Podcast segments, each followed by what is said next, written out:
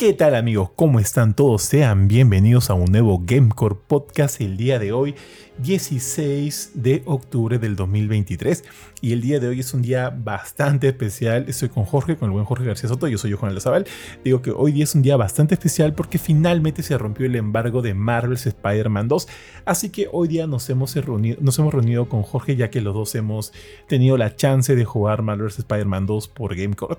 Y este, nos hemos reunido el día de justo para hablar del juego. Ojo que esto va a ser completamente sin spoilers, sino tío, de donde sea va a llegar Jim Ryan y nos va a meter un tacleo en el, en el cuello.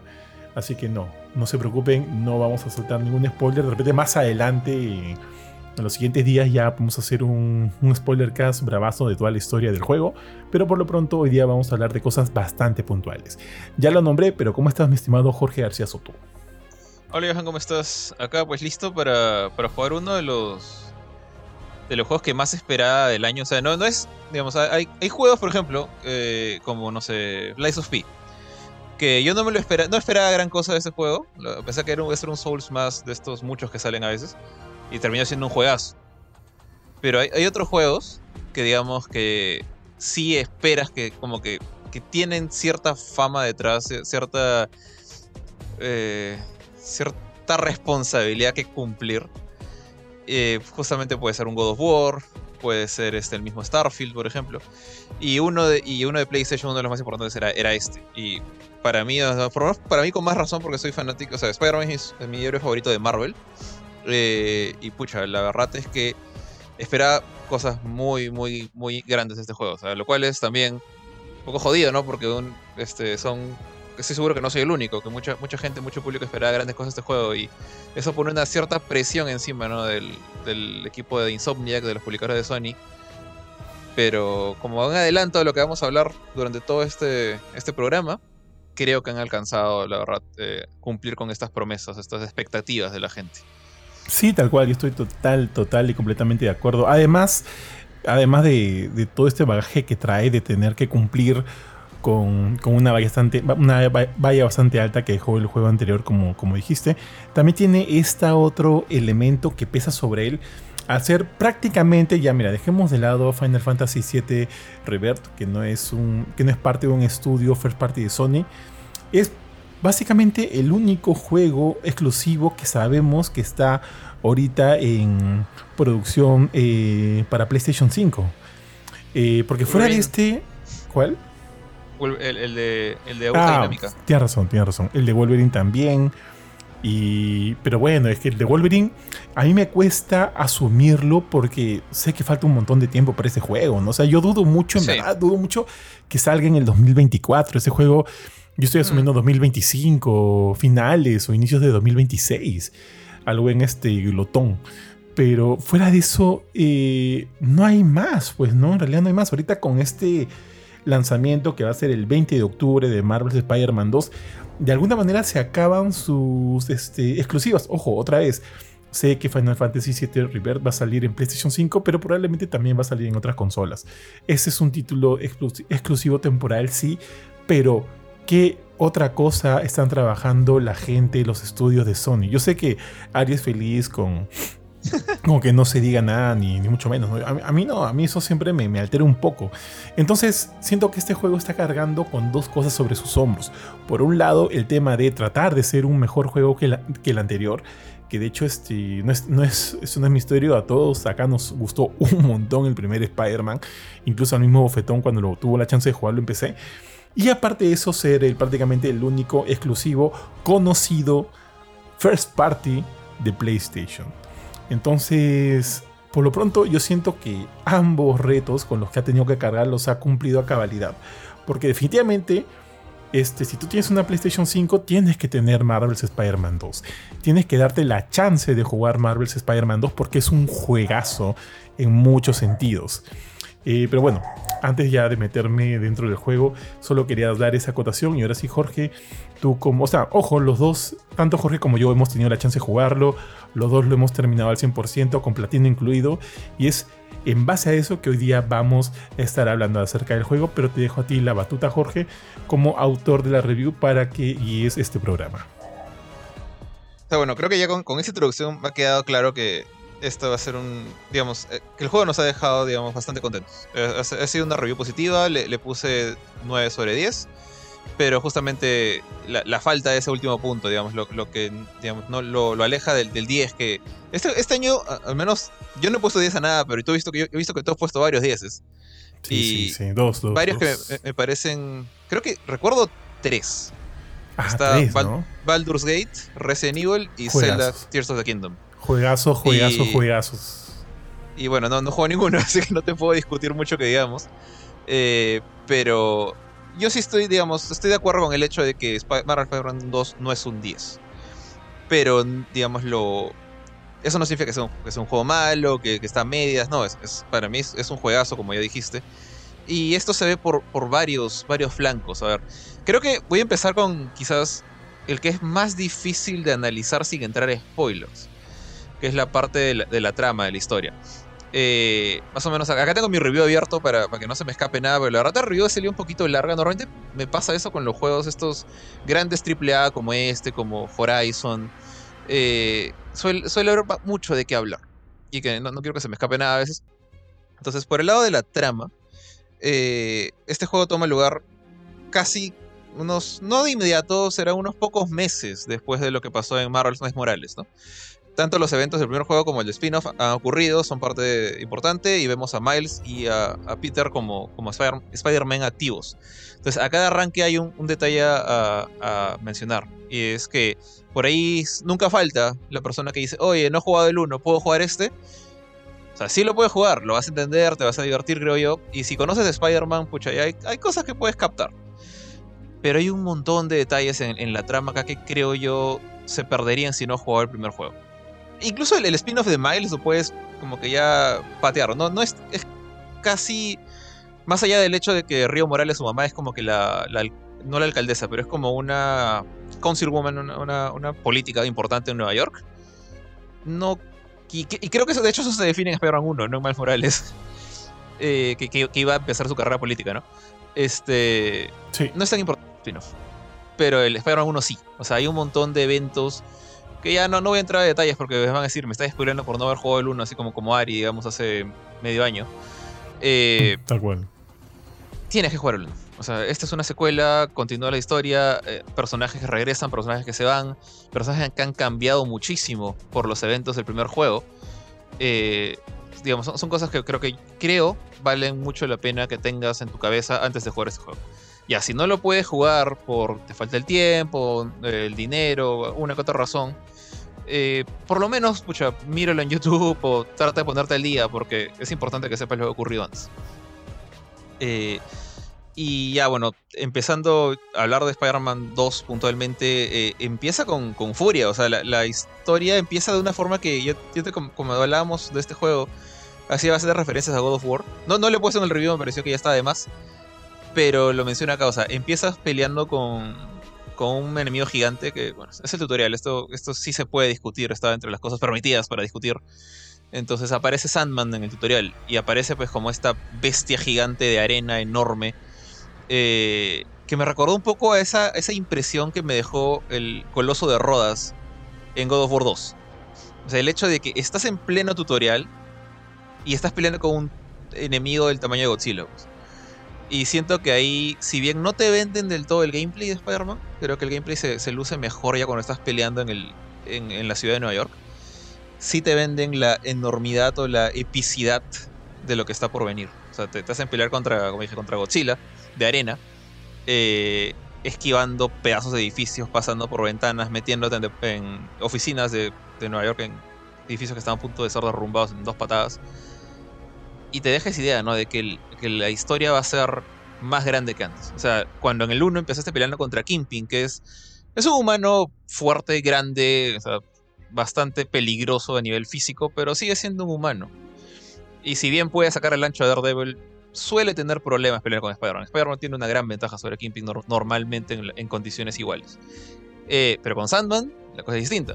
Y yo creo que eso se mantiene a través del juego. O sea, a diferencia y esa es para mí la particular diferencia al nivel, de, al nivel narrativo con el 1, es que mientras que el 1 enfoca mucho más eh, la parte personal de Peter, su relación con, con Otto. Eh, todavía está como que medio recuperando a Mary Jane después de que terminaron. Se fue con Black Cat, terminó con Black Cat, ahora está otra vez como tratando de ganarse de nuevo la relación con Mary Jane. Eh, por ahí, bueno, eventualmente conoce a Miles. Pero hay, hay mucho de Peter, Peter, Peter, Peter. Él es el centro. Es, es bastante normal. O sea, en la gran mayoría de, muy de mejores historias de Spider-Man, Peter suele ser hasta más importante que Spider-Man. Pero también hay otras, como no sé, como el mismo, la misma saga de Spider-Verse, o eventos como ahorita que mm, estoy pensando uno, uno chévere como Back in Black, por ejemplo. A mí me gustó Back in Black. Eh, ahí el, centro es más Spider-Man. Por más que Peter igual es importante, ¿no? Y, esto eh, también se siente acá.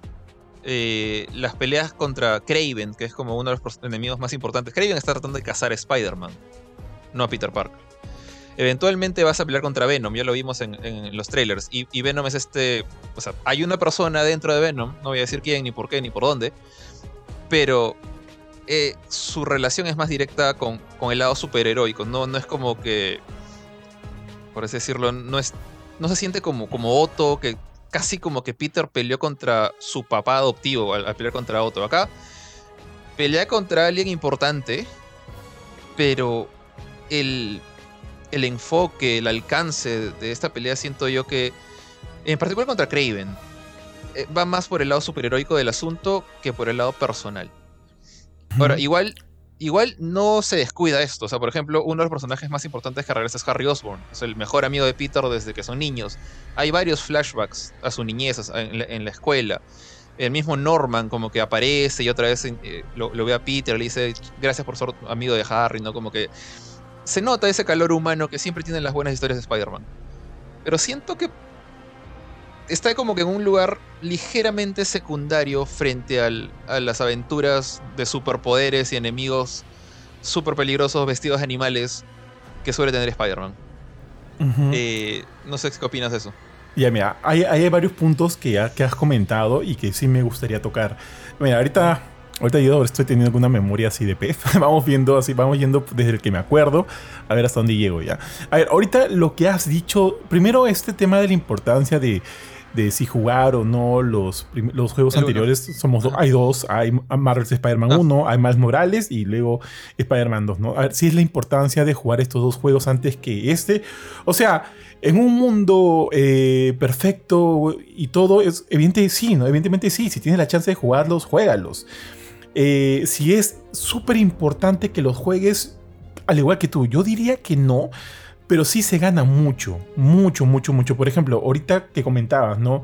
Mm, haciendo un spoiler del primer juego, cuando usted ya, lo comentaste, ¿no? Cuando Peter pelea contra Otto y, la muerte de, la tía May y demás, que son cosas que, que, este, que en cierto nivel te, chocan a, un nivel emocional, a un nivel emocional bastante fuerte. Tú ves ahí a Peter sufrir, ¿no?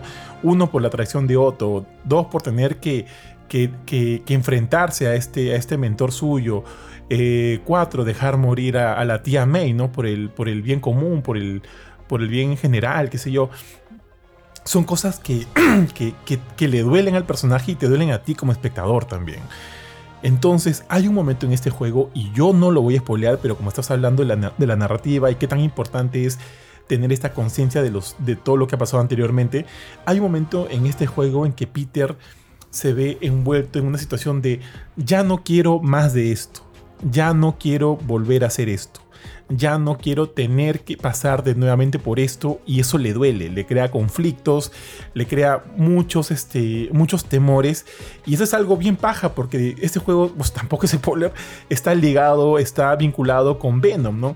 Este simbionte que de alguna manera se alimenta de todo eso, de todas esas inseguridades, agresiones y demás frustraciones que tienes dentro de ti para volverse más fuerte y apoderarse de ti. En ese sentido, todo lo que acontece en el primer juego este, funciona muy bien en este segundo, ya que lo alimenta, lo este, revitaliza eh, y, le da pie a la historia para que nosotros entendamos por las cosas que está pasando Peter.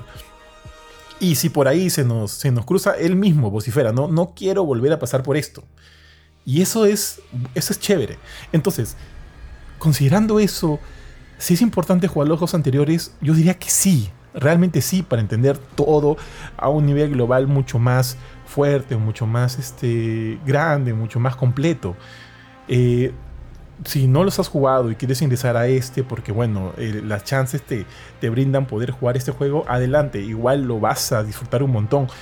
Pero lo en lo que, quiero, lo que quiero decir aquí es que siento que toda la estructura narrativa está tan bien planteada y está tan este, respaldada de todo lo que sucedió anteriormente que hace que, que todo sea muy bonito, que todo, sea, que todo esté muy bien escrito.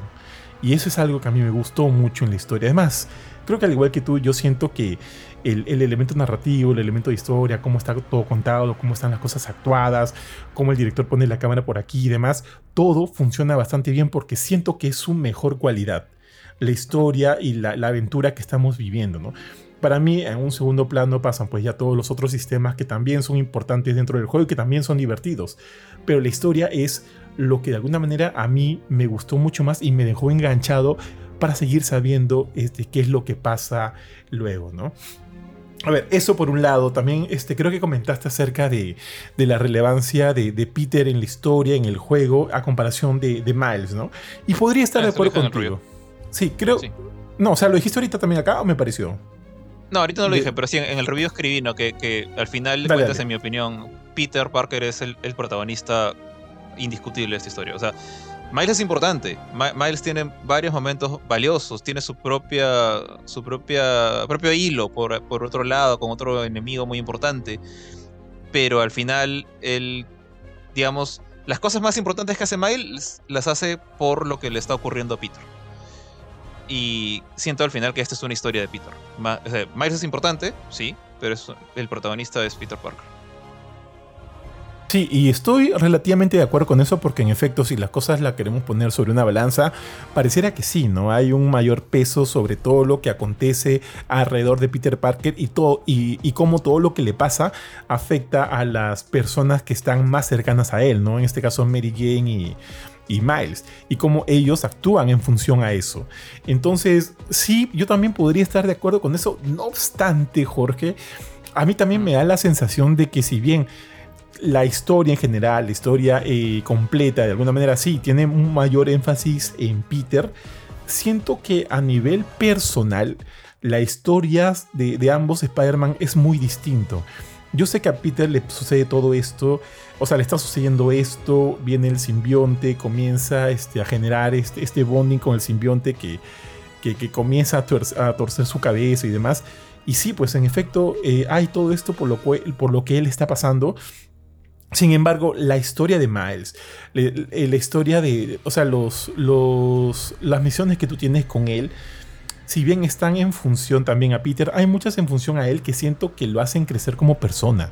Muchas de las cosas o de la historia alrededor de Miles es acerca de, de historias personales. De historias personales. Cuando en el caso de, de Peter, si lo vemos desde el lado del simbionte, ojo, desde el lado del simbionte pareciera que fuera una víctima más, ¿no? De, lo que, de las cosas que están pasando. En cambio, Miles es una, para mí es un personaje eh, más activo en ese sentido. Eh, es como que todo lo que le está pasando le está ayudando a crecer.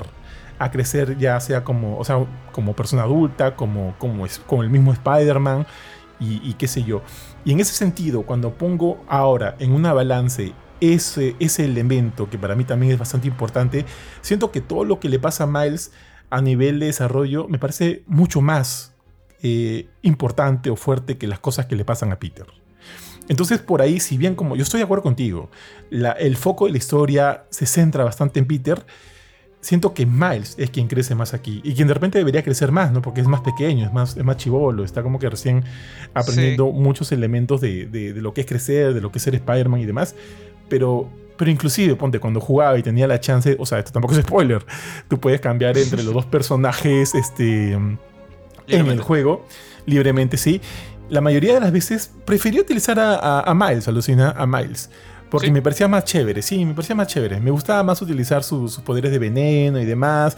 Y ver, por ejemplo, a veces estaba en el, en, el, mismo suelo, me encontraba con alguien, apretaba cuadrado y el pata se ponía a bailar, ah. ¿no? Me, me, parecía muy entretenido muy entretenido ser, ser él, sus comentarios y demás.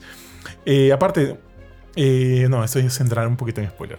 Obviamente hay momentos en que prefería ser Peter Parker, hay momentos en que prefería ser Miles, pero durante como que la historia en general siento que más, en, los momentos libres, fui más Miles que Peter. Alucina. Ok, yo creo que, o sea, a nivel de, de crecimiento personal, sí, Miles crece más. Miles eh, o sea, no está corrupto por el symbiote, como, como dijiste, este, no, no, pasa por eso que pasa Peter.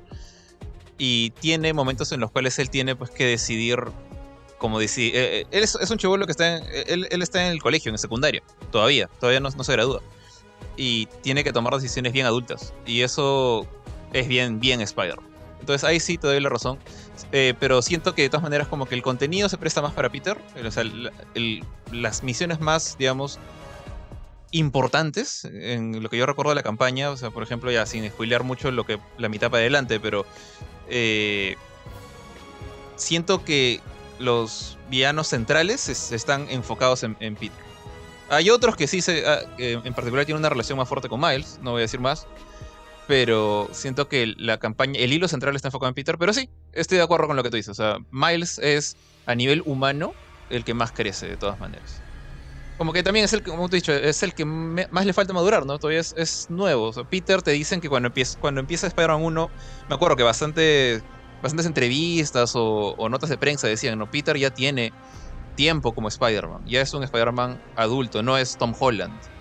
Eh, es este alguien que, tiene veintipico años, y ya salió del colegio, eh, está aprendiendo de temas de adultos como alquilar su departamento y cosas así, y es Spider-Man. Eh, eso es lo que nos dijeron al comienzo de Spider-Man 1.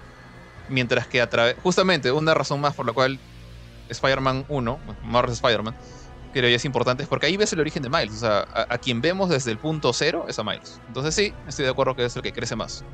Y. Bueno, no casi se me escapó un spoiler, así que ahí nomás creo. Pero en general, opinión, opinión de la historia. Por más que dije que es más épica, es más bombástica, más este. Más llena de. Hay, hay más enemigos, hay más referencias al universo Marvel hay este, personajes de los cómics que aparecen un rato y luego se van, pero tú puedes, a, lo Leonardo DiCaprio en el meme, señalar la, pantalla y decir, mmm, ese, ese, ese. O sea, gente que sabe esas cosas lo va a reconocer y eso es un buen fanservice, saludable y simpático. Eh, en ese sentido, yo creo que esta, e, esta segunda aventura como que está empezando a indicar un, nuestro mundo va a crecer. Y esto voy a adelantar esta pequeña conclusión que puse en el escrito, es como que el primer juego, y muchos reviews dijeron esto, como que te hace sentir como Spider-Man. La, típica, ¿no? Como Batman Arkham te hace sentir como Batman, este juego te hace sentir como Spider-Man. Y es cierto. O sea, el, columpiarte, el pelear con acrobacias, todo eso es, Spider-Man, ¿no? Al momento de ser un superhéroe. Y aparte te hacía sentir como Peter Parker.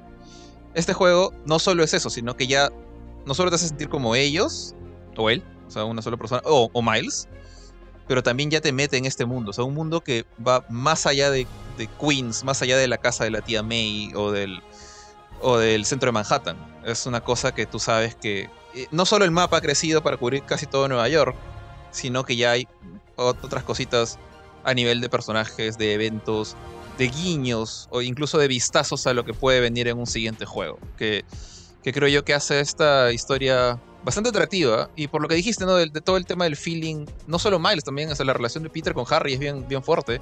Sí, sí. Por más que el lado emotivo pasa a un segundo plano, en mi opinión, sigue siendo muy bueno. O sea, sigue siendo mucho más feeling que muchísimos otros juegos que he jugado. Entonces, la verdad es que el, apartado narrativo es, es, de primera en este juego y, tal cual como dijiste, a mí también me atrapó bastante. O sea, si, si me, me separaba de la, de la misión principal, y eso yo voy a hacer esto como un, como un puente hacia el gameplay, era porque era súper divertido agarrar patadas a un criminal que se cruzaba por la calle o parar un carro. Pero la, la, historia es, buena, la historia no, me soltaba, la verdad. Tal eh, cual, tal cual, tío. Bueno, no sé, este, justamente con eso quería pasar al gameplay. O sea, la, la base, el, combate de Spider-Man era. Y, primero antes del combate, el movimiento de Spider-Man era una de las cosas que más, me acuerdo, más énfasis puso el público cuando recién se, se, dijo que Insomniac iba a trabajar en, este juego de Play 4. O sea, tantos juegos les ha salido a medias o mal lo que es el columpiarse por las, por las calles. Creo que el primero que lo hizo bastante bien fue eh, Spider-Man 2, el juego de la película. De ahí, Ultimate Spider-Man, yo veo un montón, un montón de, como que inspiraciones de este juego mirando hacia ese otro. O sea, sí, sí, sí, pero no llama, no llama. no, no, o sea, sin spoiler, el, el zipline, o sea, el, hecho de lanzar la, la, telaraña hacia adelante e impulsarte como una resortera, eso viene de Ultimate Spider-Man. Tal cual, tal cual. Siento que hay varias cositas que, que se han tomado acá y todo eso se mantiene aquí. O sea, el, columpiarse sigue siendo igual de divertido, puedes hacer tus piruetas en el aire, tienes que estar soltando y, apretando y soltando el R2 de una manera que se siente bien natural. Y de hecho, el, el Dual Sense reacciona, ¿viste? Como que a veces el, el gatillito se pone un poquito más duro, un poquito más suave cuando y este, se estiraba la, línea de telaraña. Me pareció un muy buen uso de ese control. Pero acá... Mm, ah, sorry, ¿vas a decir algo? No, no, no, digo tal cual, tal cual. No, termina tu idea, termina tu, idea. No, y, acá o sea, para cerrar la parte del, del traversal, del, moverte por la ciudad, han agregado una cosita que si, a mí me la planteaban, o sea, si, yo hubiera estado sentado en Insomnia, y creo que no va a pasar en mi vida, este, ahí y me dicen, pucha, hay que ponerle alas a Spider-Man como, como, que funcione como la capa de Batman más o menos en Arkham. Yo hubiera dicho, no, o sea, Spider-Man no se mueve con, con, eso, se mueve con la telaraña. ¿Para qué Michelle vas a poner alas? Estás reemplazando lo que deberías usar. Maldita sea, hubiera estado en un gran error, porque las alitas, estas, eh, las web wings, estas eh, membranas que le salen entre las piernas y los, y los brazos como si fuera ardilla voladora, funcionan muy bien en conjunto con la telaraña. O sea, si, me remito a esa comparación que hice con Batman en, los juegos de Arkham, particularmente City y Night, ¿no? que son lugares abiertos, eh, Batman abría sus alas sus, alas y flotaba y, y te das cuenta cómo ibas perdiendo velocidad, tenías que caer en picada y volver a subir y agarrar velocidad otra vez. Y eso lo puedes hacer acá también. Eh, y bueno, Batman también se podía impulsar con su gancho, pero siento yo que la telaraña es mucho más versátil. Y es muchísimo más fácil que cuando estás perdiendo velocidad, al toque te impulsas con la telaraña a cualquier lado y vuelves a salir las alas. Y estás todo el tiempo haciendo una combinación de, de Batman y Spider-Man por, la ciudad de Nueva York, agarrando este, túneles de viento, encuentras que por ahí hay un aire acondicionado, no son aire acondicionado, pero son como unos ventiladores de los edificios que botan aire hacia arriba. Y dices, ok, paso por ahí, ¡fum! agarro velocidad otra vez. Y puedes hacerla de caer en picada también. Entonces tienes tantas opciones para mantenerte en movimiento que, pucha, solamente para mencionar el toque. El, viaje rápido sigue, sigue disponible. Tienes que, tienes que limpiar un, un sector de Nueva York para poder activarlo. O sea, de misiones alternas. Pero no me da ganas de usarlo. y lo mismo pasó en Spider-Man 1. Era en Spider-Man 1 este, estaba la pantalla de carga. Ah, incluso cuando te metías por el, por el tren subterráneo, como que veías estas cinemáticas simpáticas, ¿no? De Spider-Man todo agarrado del, palito del, tren, o, Miles ahí también con su capucha. Este, que era simpático, pero era una pantalla de carga. Te hacían esperar. Acá no hay eso. Acá tú entras al mapa, pones viaje rápido, pum, y ya estás. Y ya, estás en el otro lado. Y, eso, tío, que el eh, viaje rápido puede ser, eh, o sea, teóricamente donde tú quieras. Por ahí como que obviamente este, te, te delimita un poquito, pero es básicamente al lugar que tú quieras dentro del mapa. Y eso jamás yo había visto.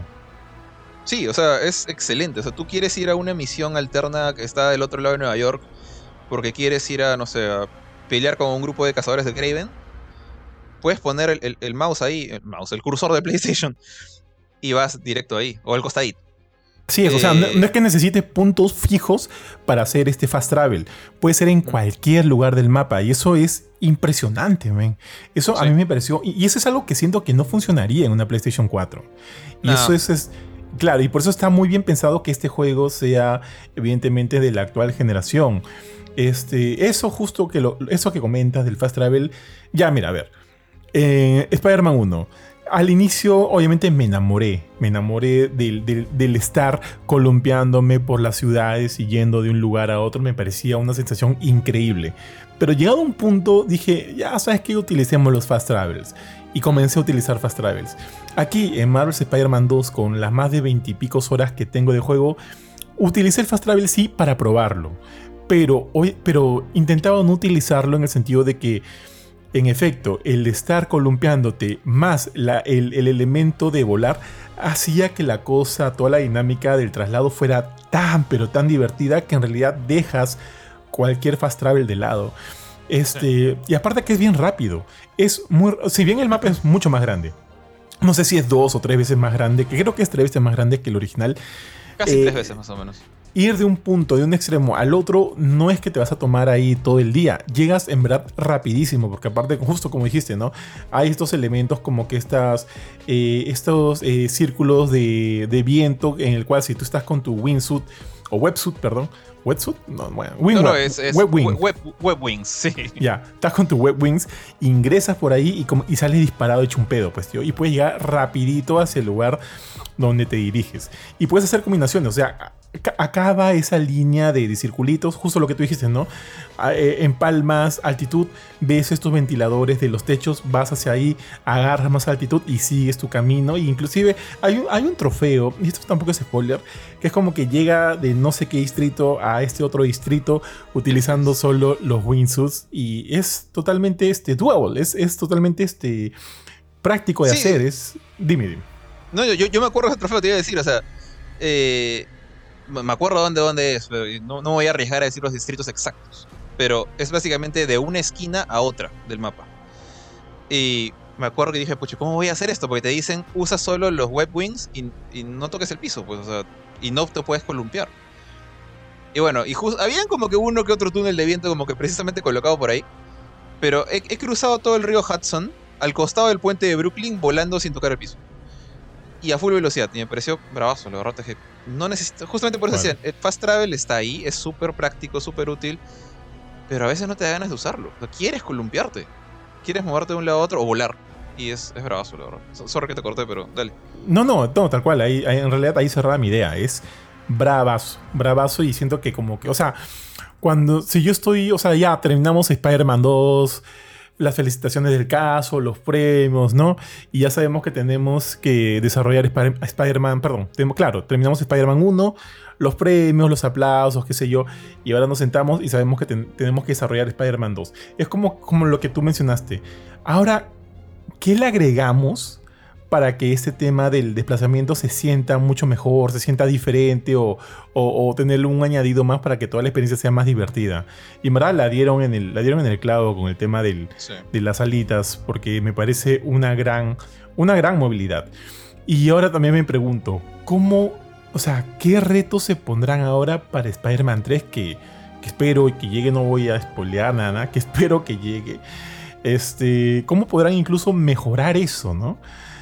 Tenemos, o sea, este, mm, ojo, ojo, tenemos dos Spider-Man, tanto Miles como, como Peter, y ambos tienen acceso a todas esas opciones de movilidad. Los dos tienen, obviamente pueden, este, columpiarse, tienen los web wings y tienen. Hay otros dos elementos más, Jorge, no sé si te acuerdas, que es cuando tú apretas L1 y X y hace como que un dash hacia, hacia, hacia adelante, L1 y triángulo hace un, como que un salto para agarrar más altitud, que también ayuda a que todo el movimiento en general sea mucho más, este, mucho más práctico, mucho más sencillo y mucho más divertido. Entonces, este, me pongo a pensar, ¿no? ¿Qué harán luego, tío? ¿Qué harán luego? Porque luego de eso, o sea, aparte de eso tiene todo lo que trajo el 1, ¿no? Esto de correr por, la, por las paredes de los edificios, ya sea horizontal o verticalmente. Esto de apretar el 1R1 hacia un punto fijo, ir hacia ese punto y salir disparado. Inclusive acá hay una opción también en la cual, en la cual tú apretas L1 y triángulo, creo que era, no me acuerdo, donde hay dos postes gigantes, el cual Spider-Man... Ya, y Spider-Man lo utiliza como resortera para salir inclusive mucho más disparado. Entonces, este, hay todas esas cositas dentro que hacen que todo el tema del desplazamiento sea una cosa muy, muy divertida y para mí difícil de superar para la siguiente entrega o siguientes entregas, no sé. Bueno, la verdad es que, o sea, como dije al comienzo, o sea, si me hubieran dicho ponle alas eh, planeadoras a Spider-Man, yo diría, ¿para qué si tiene la telaraña, no? Seguramente dijeron, bueno, en el río, cuando tienes que cruzar al costado del puente, no hay donde colgarte y tenés que encontrar un problema. si, te, acuerdas, en algún momento hablamos de que eh, en Spider-Man 1, pasar por el, Central Park a veces se sentía como un, problema porque no había edificios y tenías que agarrarte de árboles que eran pues unos 3, 4 metros de alto, no eran ya 10 metros de alto en el mejor de los casos. No te ayudaban mucho. Ahora con las alitas, puedo pasar por encima de Central Park sin parar. Y este, ¿qué, qué, puede superar eso? No tengo idea. O sea, siento que han resuelto todos los problemas que tenían en el Traversal, en Spider-Man 1. Ya no hay ninguna necesidad de. incluso a veces hay un detallito que es súper chiquito, pero que me pareció tan útil, que no tiene que ver con las webwings, que es que si por alguna razón estás columpiándote y se te escapó el, trigger derecho, te tropezaste con un poste o algo, y tocas el piso, si apretas X al toque, sales disparado también para, como una catapulta hacia el cielo, como para recuperar el toque. Y es como que todo está hecho para que estés en movimiento constante y, que los errores sean súper fáciles de, arreglar. Hay unas habilidades, por ejemplo, que no use mucho, o sea, las desbloqueé al final porque desbloqueé todo, pero eh, que incluso te permiten hacer vueltas de 90 grados en, en los edificios, o una especie de drifting con, las, con la telaraña. Y es como que ya han pensado en tantas cosas que ahorita no se me ocurre en qué les falta pensar. Y, y bueno, este, estoy seguro que me van a sorprender con algo. No sé qué. Que van, los Spider-Man van a sacar, no sé, pues una. Una tabla de surf aérea como las tortugas ninja. Algo van a sacar. Como el Silver Surfer, dices. Sí. van a traer el Silver Surfer y le van a robar la tabla. no sé, pero. Pero. Pero algo, algo va a sacar Insomnia que, que no espero. Pero ahorita este Traversal ya Escucha, ha superado a cualquiera, ha superado a Spider-Man 2, ha superado a, o sea, Spider-Man 2 de la película me refiero. Ha superado a, Marvel Spider-Man 1. Huevo Shadows, por ejemplo, a mí por, más que no sea un buen juego, me gustaba el movimiento de la telaraña, ya lo, han dejado en el piso el pobre. Es este... Y, también con el Symbiote, que ahorita vamos a entrar a hablar de eso, pero eh, siento yo que han llegado a una cumbre bien alta con esto del movimiento y vamos a ver qué pasa después. Oye, Jorge, rapidito antes de como que entrar ya a, los otros elementos que por ahí este, tienes pensado, sí quería hacer un comentario, ya que tú lo diste pie justo cuando hablabas del inicio del juego, cuando está toda esta pelea contra, contra Sandman en su versión gigante.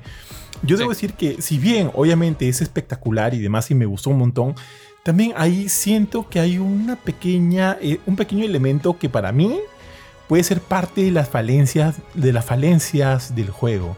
O sea, el juego es espectacular. Ya, ponte, mi, mi problema, este, mm, que no es un gran problema, pero sí es por ahí unos elementos que, que, mi mente decía, acá podría bajarle un punto por esto al juego. Es que, y tiene todo el sentido mundo que sea así, porque usualmente son así este tipo de juegos, son los elementos más cinemáticos, ¿no?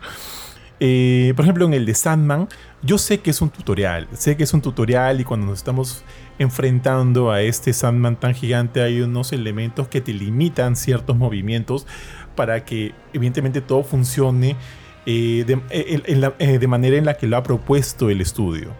y, está bien, y es ok, pero me siento limitado.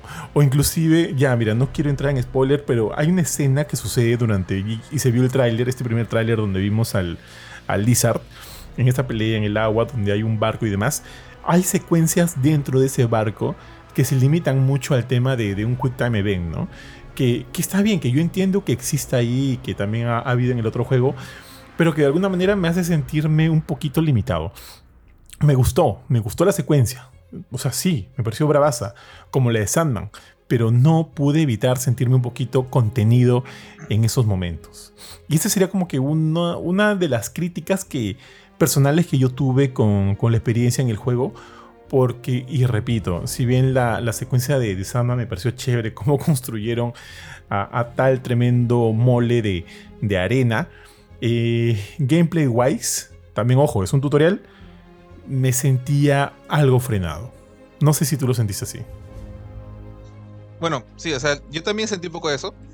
sentí, o sea, de hecho, esta pelea tutorial eh, está llena de quick time events. O sea, lo bueno es que tiene momentos en los cuales sí se siente el gameplay, porque tú estás cruzando estos edificios y en esos edificios tú descubres esta nueva habilidad que tiene Sandman de crear estos clones de arena. Y ahí, con esos clones de arena, sí peleas normalmente. Y por eso que dije que siento yo que el combate se luce más cuando tú eres libre de pelear como te dé la gana no cuando te están dictando cómo tienes que pelear, que es lo que pasa con Sandman. O sea, una vez que le ganas a los clones de arena, hay estas pequeñas como que mini cinemáticas con el, motor del juego, en las cuales este, ponte Spider-Man, o sea, Peter o Miles salen disparados por la ventana y, y uno trata de pegarle con electricidad y otro, tirarle agua, ¿no? Para ganarle. Y todo eso es event. Es como que columpiate, columpiate, columpiate. Y cuando llegas a. Cuando ves que te va a caer una piedra, apretas un botón. esquivas. Y cuando estás cerca de él, le apretas otro botón y le pegas. Entonces, sí siento eso que tú dices, pero también como que ahí se lo dejé pasar porque dije, esto es un tutorial.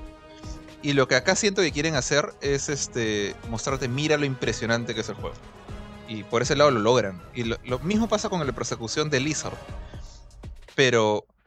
Y honestamente, al menos mi, experiencia con el juego fue que me preocupó, el, me preocupó el comienzo. Dije, pucha, no vayan a hacer así todas las peleas con los bosses, con, con los villanos.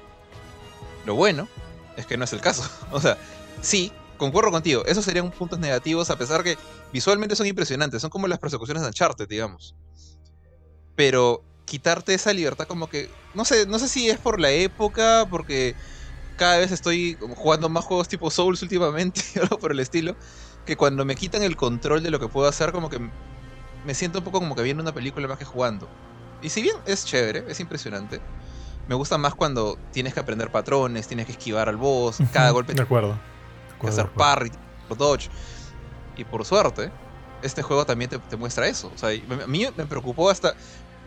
Malita sea los spoilers, no puedo decir con quién, pero cuando por fin tuve que enfrentar a un boss que tenía patrones, tenía mecánicas, te, obliga a utilizar esta, esta nueva habilidad de hacer parry que, que estrena en este juego, que acompaña al, clásico, a la clásica evasión que hacías con círculo, ahora con L1 es parry.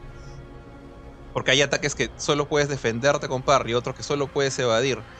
Y tienes que estar atento a los colores de los ataques. Y esta bestia pues tenía ataques enormes. Ahí dije, pucha, qué paja esta pelea. Cuando por fin me morí, cuando por fin algo me mató, y fue ese boss, dije, qué, paja esta mecha. creo que esa mecha ha salido en los trailers, ¿eh? seguro, pero creo que solamente la, parte, la primer, el primer encuentro con ese boss ha salido en los trailers. Mm, ya, ya fue ya. no, no, hay que comentarlo. Pero bueno, hay voces muy distintos a Sandman. O sea, creo que la conclusión acá, por mi lado, es: no pienses que todos los bosses son Quick Time Events. No pienses que todos los bosses son como, como ese Sandman, como el Coloso de Roas de God of War 2. No, acá hay bosses que tienes que quitarle tres barras de vida, que tienen patrones que tienes que, evadir, que tienen buenos ataques, que te van a obligar a usar, pues, a descargar todas las habilidades que tienes eh, con tus Spider-Man encima de la cara. Y bueno, esos para mí son los mejores bosses. No tanto los gigantescos como, como Sandman. De acuerdo, total, total, completamente de acuerdo. Y sí, en efecto, si bien como te digo, de las cosas que, por ahí podría, es que no es una queja completa, pero es una sensación de, este, ah, necesito estar haciendo algo acá, ¿no? Más allá que ser un, solo un espectador. Que ojo, son, esas secuencias son contaditas y no es una queja por completo, pero es más que una que como que me doy cuenta que, esto, que podría ser más. Me doy cuenta que yo podría, como jugador, podría hacer más.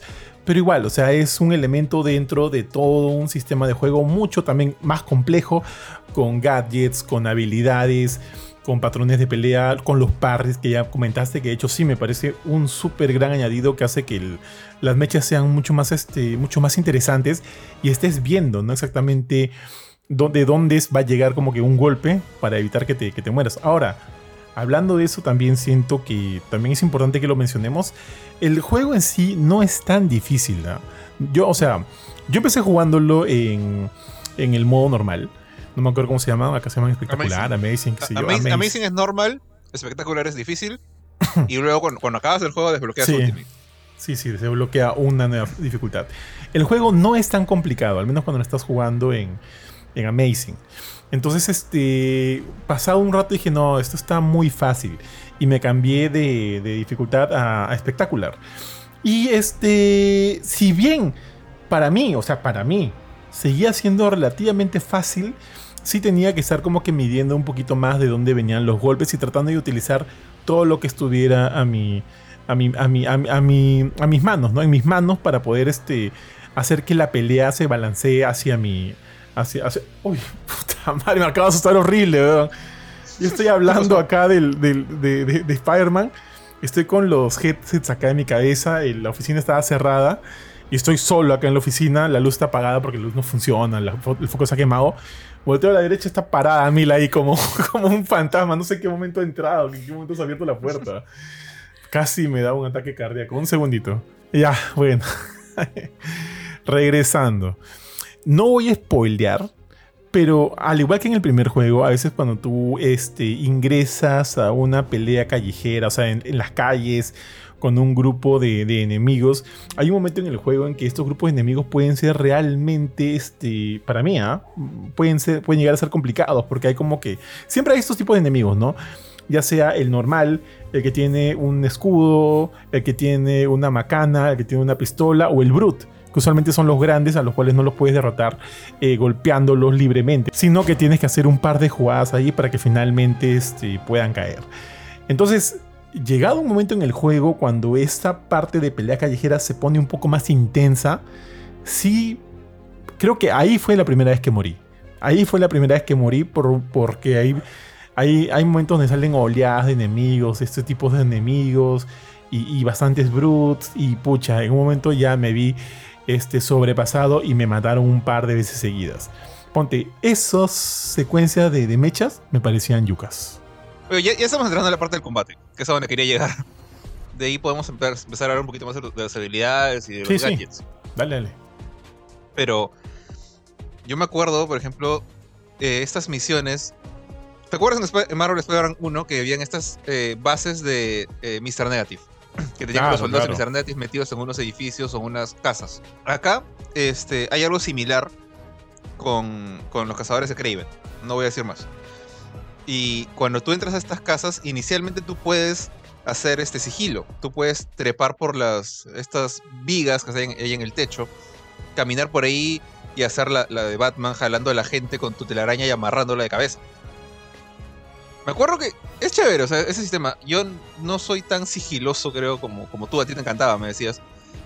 Pero yo me acuerdo que llegó un punto en el que ya me sentía. Yo, yo jugué de frente en espectacular, desde el inicio, desde el tutorial en espectacular hasta el final. Y este. Y sí, en las primeras de estas misiones me acuerdo que me agarraron frío y me mataron. Los, los brutes, estos grandotes que tenían escudo y hachas, los, los, más grandes de, de Craven. Y llegó un punto en que ya casi cerca al final del juego, creo, está más o menos mi fue con Miles. Miles ya estaba, ya estaba bien parado, tenía, tenía varios skills, este, varias habilidades de, su Venom, ¿no? Su bioelectricidad. Y pucha, me metí a una de estas bases, agarré un pata y, otro lo vio. Y eran los dos primeros patas. Entonces, en estas bases hay pues como 30, 40 cazadores. Y normalmente cuando me pasaba eso dije, ya fui, no, ya me agarra, me va a balear, mejor me a matar. Y lo dije, no, sabes que voy a pelear me tiré al piso con Miles y han llovido cazadores por todas partes y he esquivado, he hecho parries, he estado una... Creo que no había sentido así desde Devil May Cry 5. Sentía que estaba como que en una zona así alucinante, esquivando todo y, al final es como que Ganki te dice, ya, este, tienes que tener cuidado, vas a... Ganki te guía, no tu amigo. Tienes que desactivar estas torretas que están acá, tienes que romper esta, esta computadora que está allá. Y dije, ¿sabes qué? Fuck it acá me planto que vengan todos. Si venía Brut después de Bruto, eh, los perros este, robots han visto los trailers, los pájaros también. Me lo bajé a todos y luego con todos muertos, entre comillas, están, están inconscientes, supuestamente. Le dije, ya, ok, Ganky, ¿a dónde voy? Y he estado feliz por una base vacía pagando computadores. así. El, el, combate es bien chévere cuando llegas a como que a compenetrarte en, en este sistema de, de parries, dodges y, todas las habilidades que tienes, ¿no? las habilidades, estos poderes especiales que tienen los Spider-Man, que creo que aparecieron por primera vez en, Marvel, en Marvel's Spider-Man Miles Morales, ¿no? Eh, sí, creo que sí. Acá llega a un punto en que ya son. No solo son súper divertidos de usar, ya son vitales en, en, tu este, digamos, estrategia de combate. No sé cómo, si los usabas tú mucho o, o no. Este, ya, mira, para regresar a esas mismas misiones donde tienes que eliminar a todos los enemigos dentro de un este ¿cómo se llaman estas guaridas? Este, yo disfrutaba mucho utilizar estilo, porque el juego te daba tantos elementos para que puedas tú ir y, enfrentarte de la manera en la que quieras, ¿no? Ya sea como que parado y sin polo y que vengan todos y a la shit y pase lo que pase, o meterte y hacer steel como que, o sea, hacerte la de Snake, tío, y, limpiar todas las zonas sin que nadie se percate de dónde estás, para que vayas tú solito, pues no apretar los botones de las computadoras que te pide Ganki. Entonces, yo en realidad utilicé las dos formas.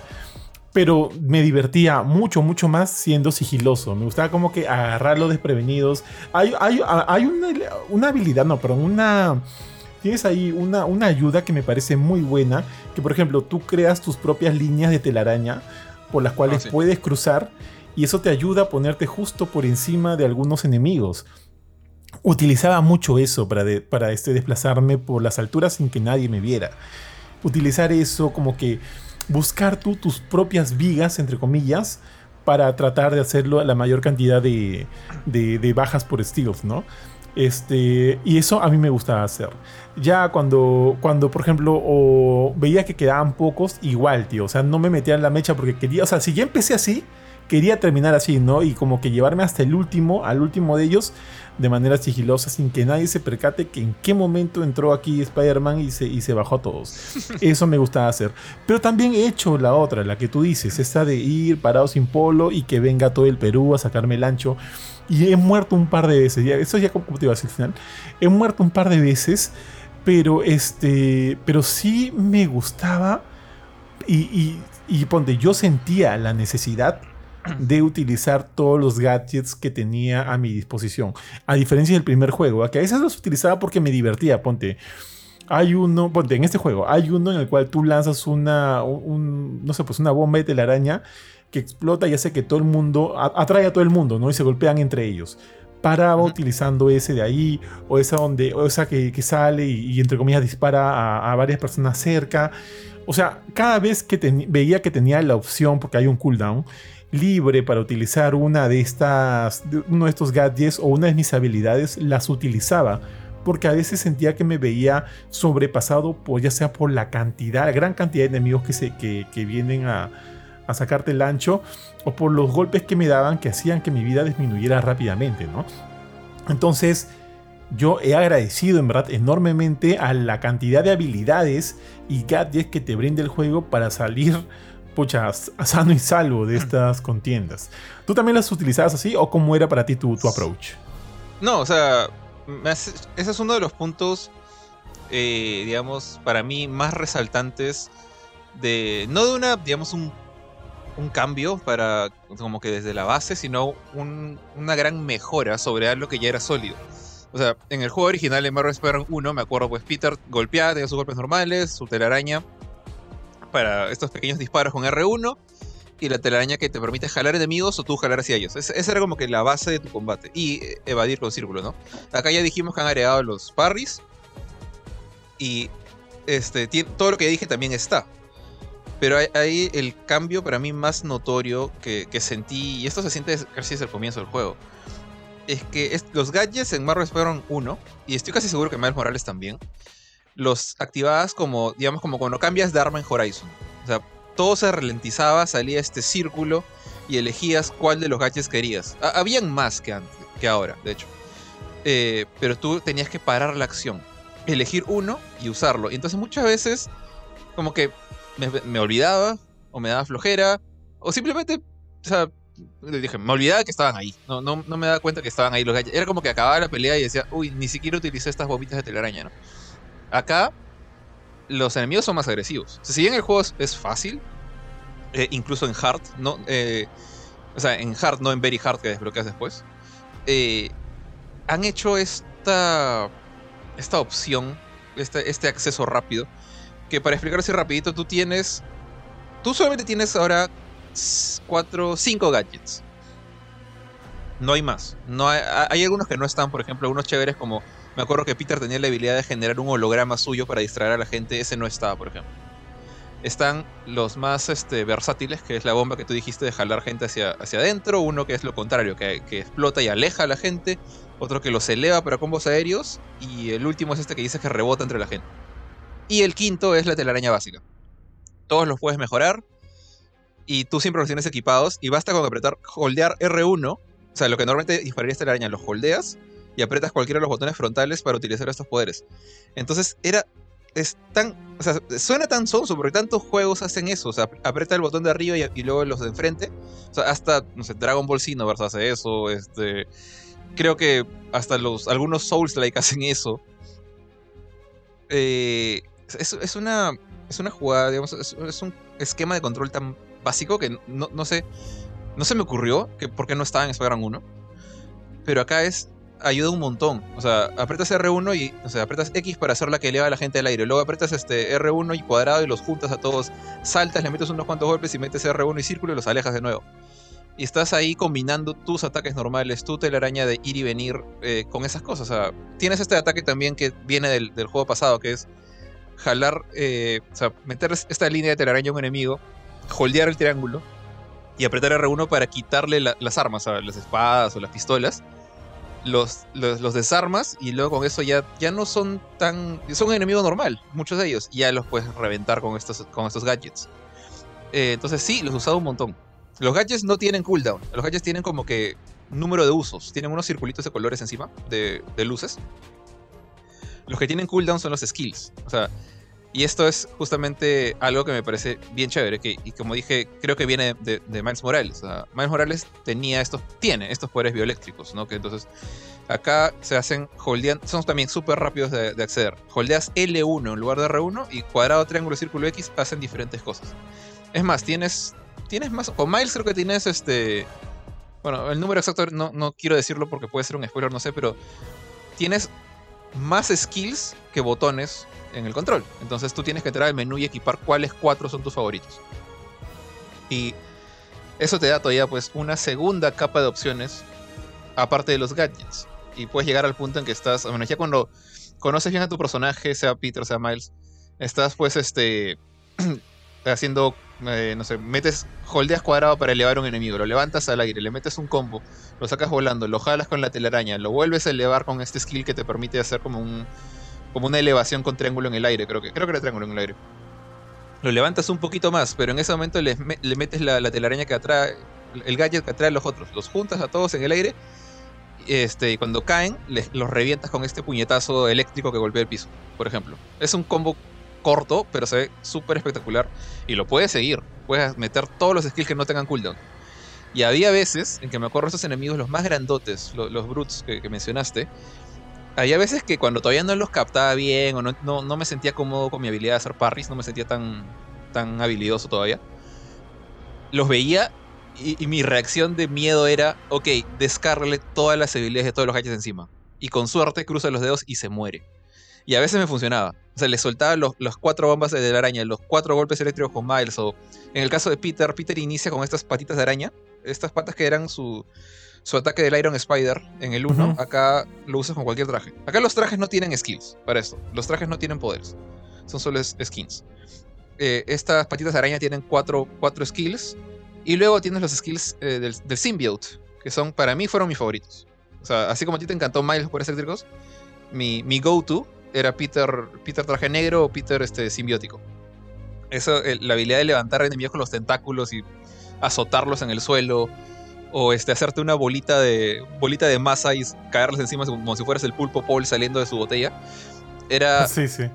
bien grotesco, pero al mismo tiempo bien chévere. O sea, te sentías como una especie de un monstruo. eras, a veces me sentí imparable con Peter con, con, con, activadas. Por ejemplo, tenías este, este poder que se llama el, el Symbiote Surge no me, acuerdo, cómo se llama en español, que es, es tu modo super, ¿no? O sea, cuando cargas una barra está abajo de tu vida, aprietas el L3 y R3 y pum, este Peter este, empieza a generar tentáculos con los golpes normales. Eso me parecía bravazo. O sea, y, eso también era matabruts. Venías, veías uno grandote, le reventabas eso y...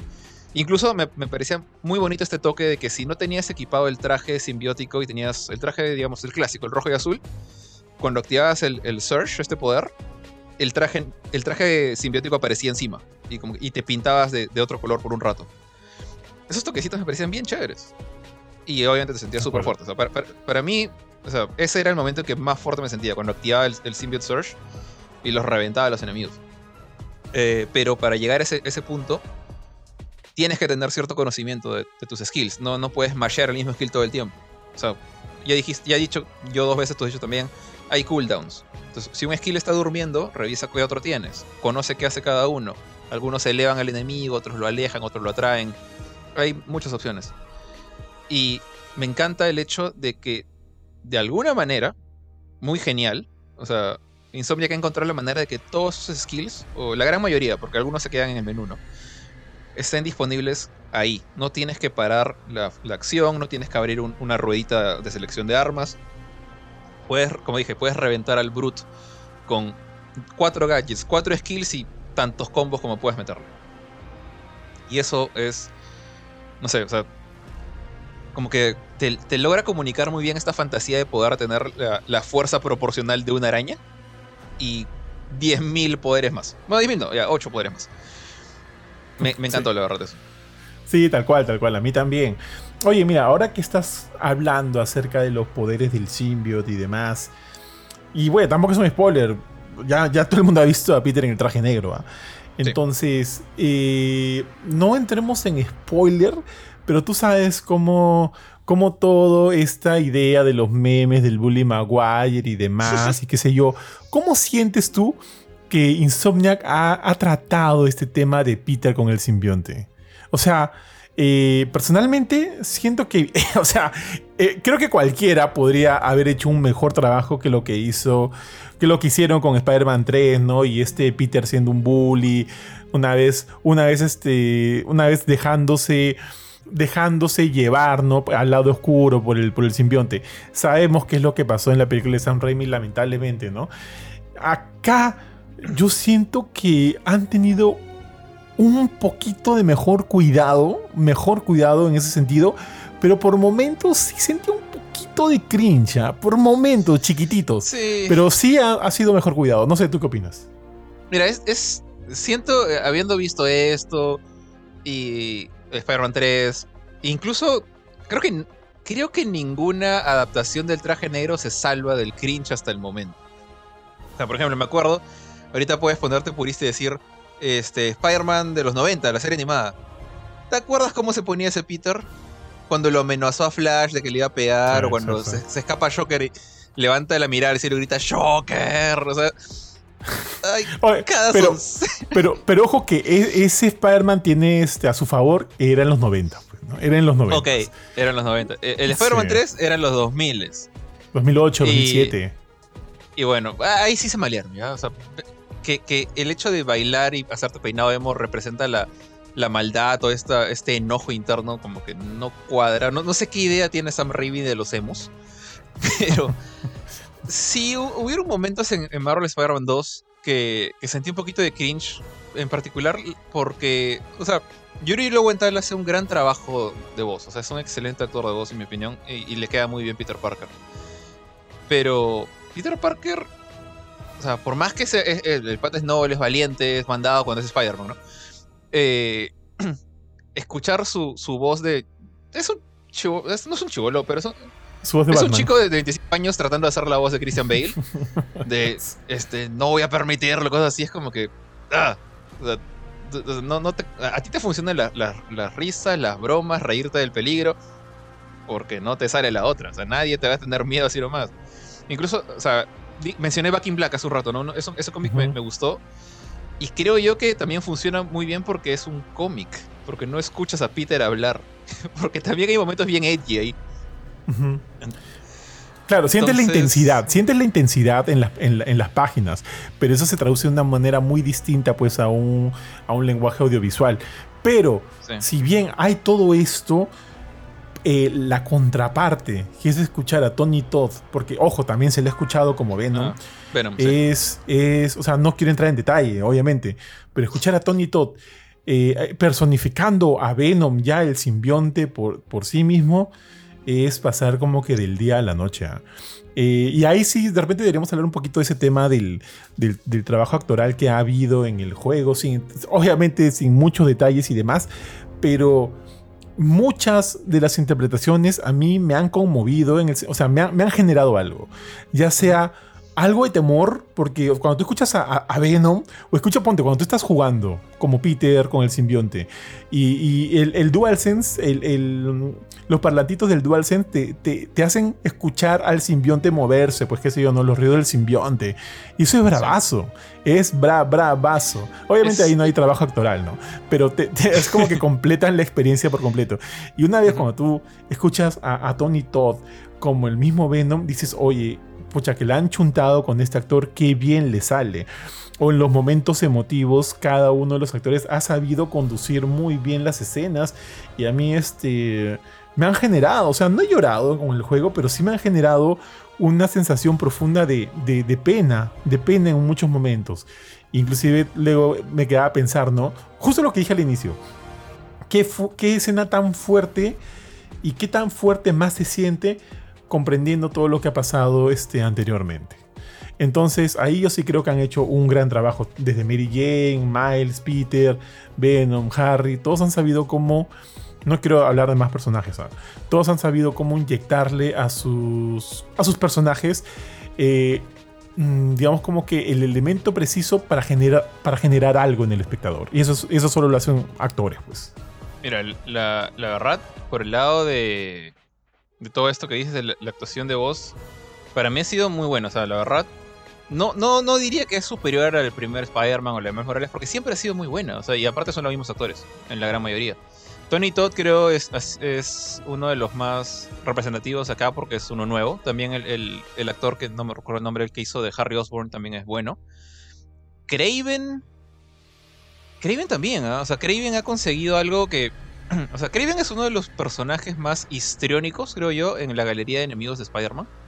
O sea, el, tipo no solo es ruso con acento ruso, sino que es este cazador que cree en un montón de tradiciones locas de cómo, se, que, de cómo que la, vida es una cacería y que la única, la mejor manera de morir es peleando, que tiene que buscar una presa digna y todo eso se traduce acá también.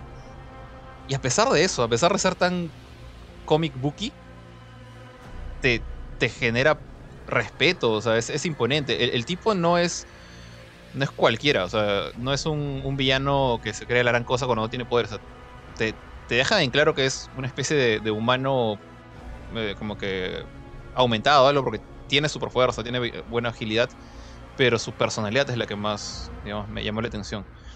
Ahorita podría listar un montón de gente, eh, pero incluso no solo personajes protagonistas como estos que he dicho, o sea, también otros como ponte ahorita que, me acuerdo de la misma Mary Jane. Mary Jane parece que hace un buen trabajo. No es como que excepcional, no es la mejor de todas, definitivamente, pero hace un buen trabajo. Eh, de ahí, este, la mamá de Miles me da un poquito de poquito de cringe cuando habla tanto en español, pero creo que eso ya es típico de, la gente. O sea, es normal, la, gente que, que, a Estados Unidos suele hablar así. Eh, y también, aparte, es una mamá, o sea, tiene que tener sus momentos cringe para hablar con sus hijos. Es, es inevitable en la naturaleza humana. Entonces, creo que también ella, hace un buen trabajo. Eh, estoy buscando, como que pensando en alguien que haya actuado mal, alguien que no me haya gustado su, su chamba de actor de voz y hay actores de todo tipo, o sea, hay jóvenes como Miles, Ganky, la misma Danica, esta chica que hace el podcast cuando estás columpiándote. Eh, Jameson.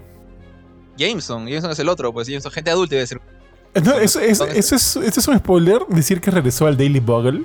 Pucha, que yo sepa, él siempre estuvo, o sea... No, tenía su podcast, ¿te acuerdas? Como que se ah, quitó. Verdad. Y ahora ha regresado, inclusive, ah, bueno, ya no quiero entrar más allá. Pero ahora es como que otra vez está en el Daily. Bueno, sí, Sí, pues, y este, bueno, bueno esto, o sea, se, supone que no podemos hablar de, cosas a partir de cierto nivel. Eh, entonces, creo que no es gran spoiler decir que, él está chambeando donde dices. Y de hecho, MJ trabaja para él, o sea, es reportera del Daily Bugle. Y es parte de este. Es, parte de su arco, o sea, y no sé si aprovecho justamente que estoy hablando tanto, de Mary Jane. Que la han, la han juzgado un poquito por su, su cambio de, la apariencia, su, rostro, que no, me va muy bien, ¿eh? no me molesta. Creo que más me sigue chocando el cambio de la cara de Peter. Y creo que después de horas de jugar este juego ya como que, ok, ya así te ves ahora, ¿qué voy a hacer? Eh, bueno, después de, tanto hablar de, los actores, incluyendo a MG, que creo que de hecho, creo que es la MG que mejor me cae. Yo, yo me cae muy mal de los cómics.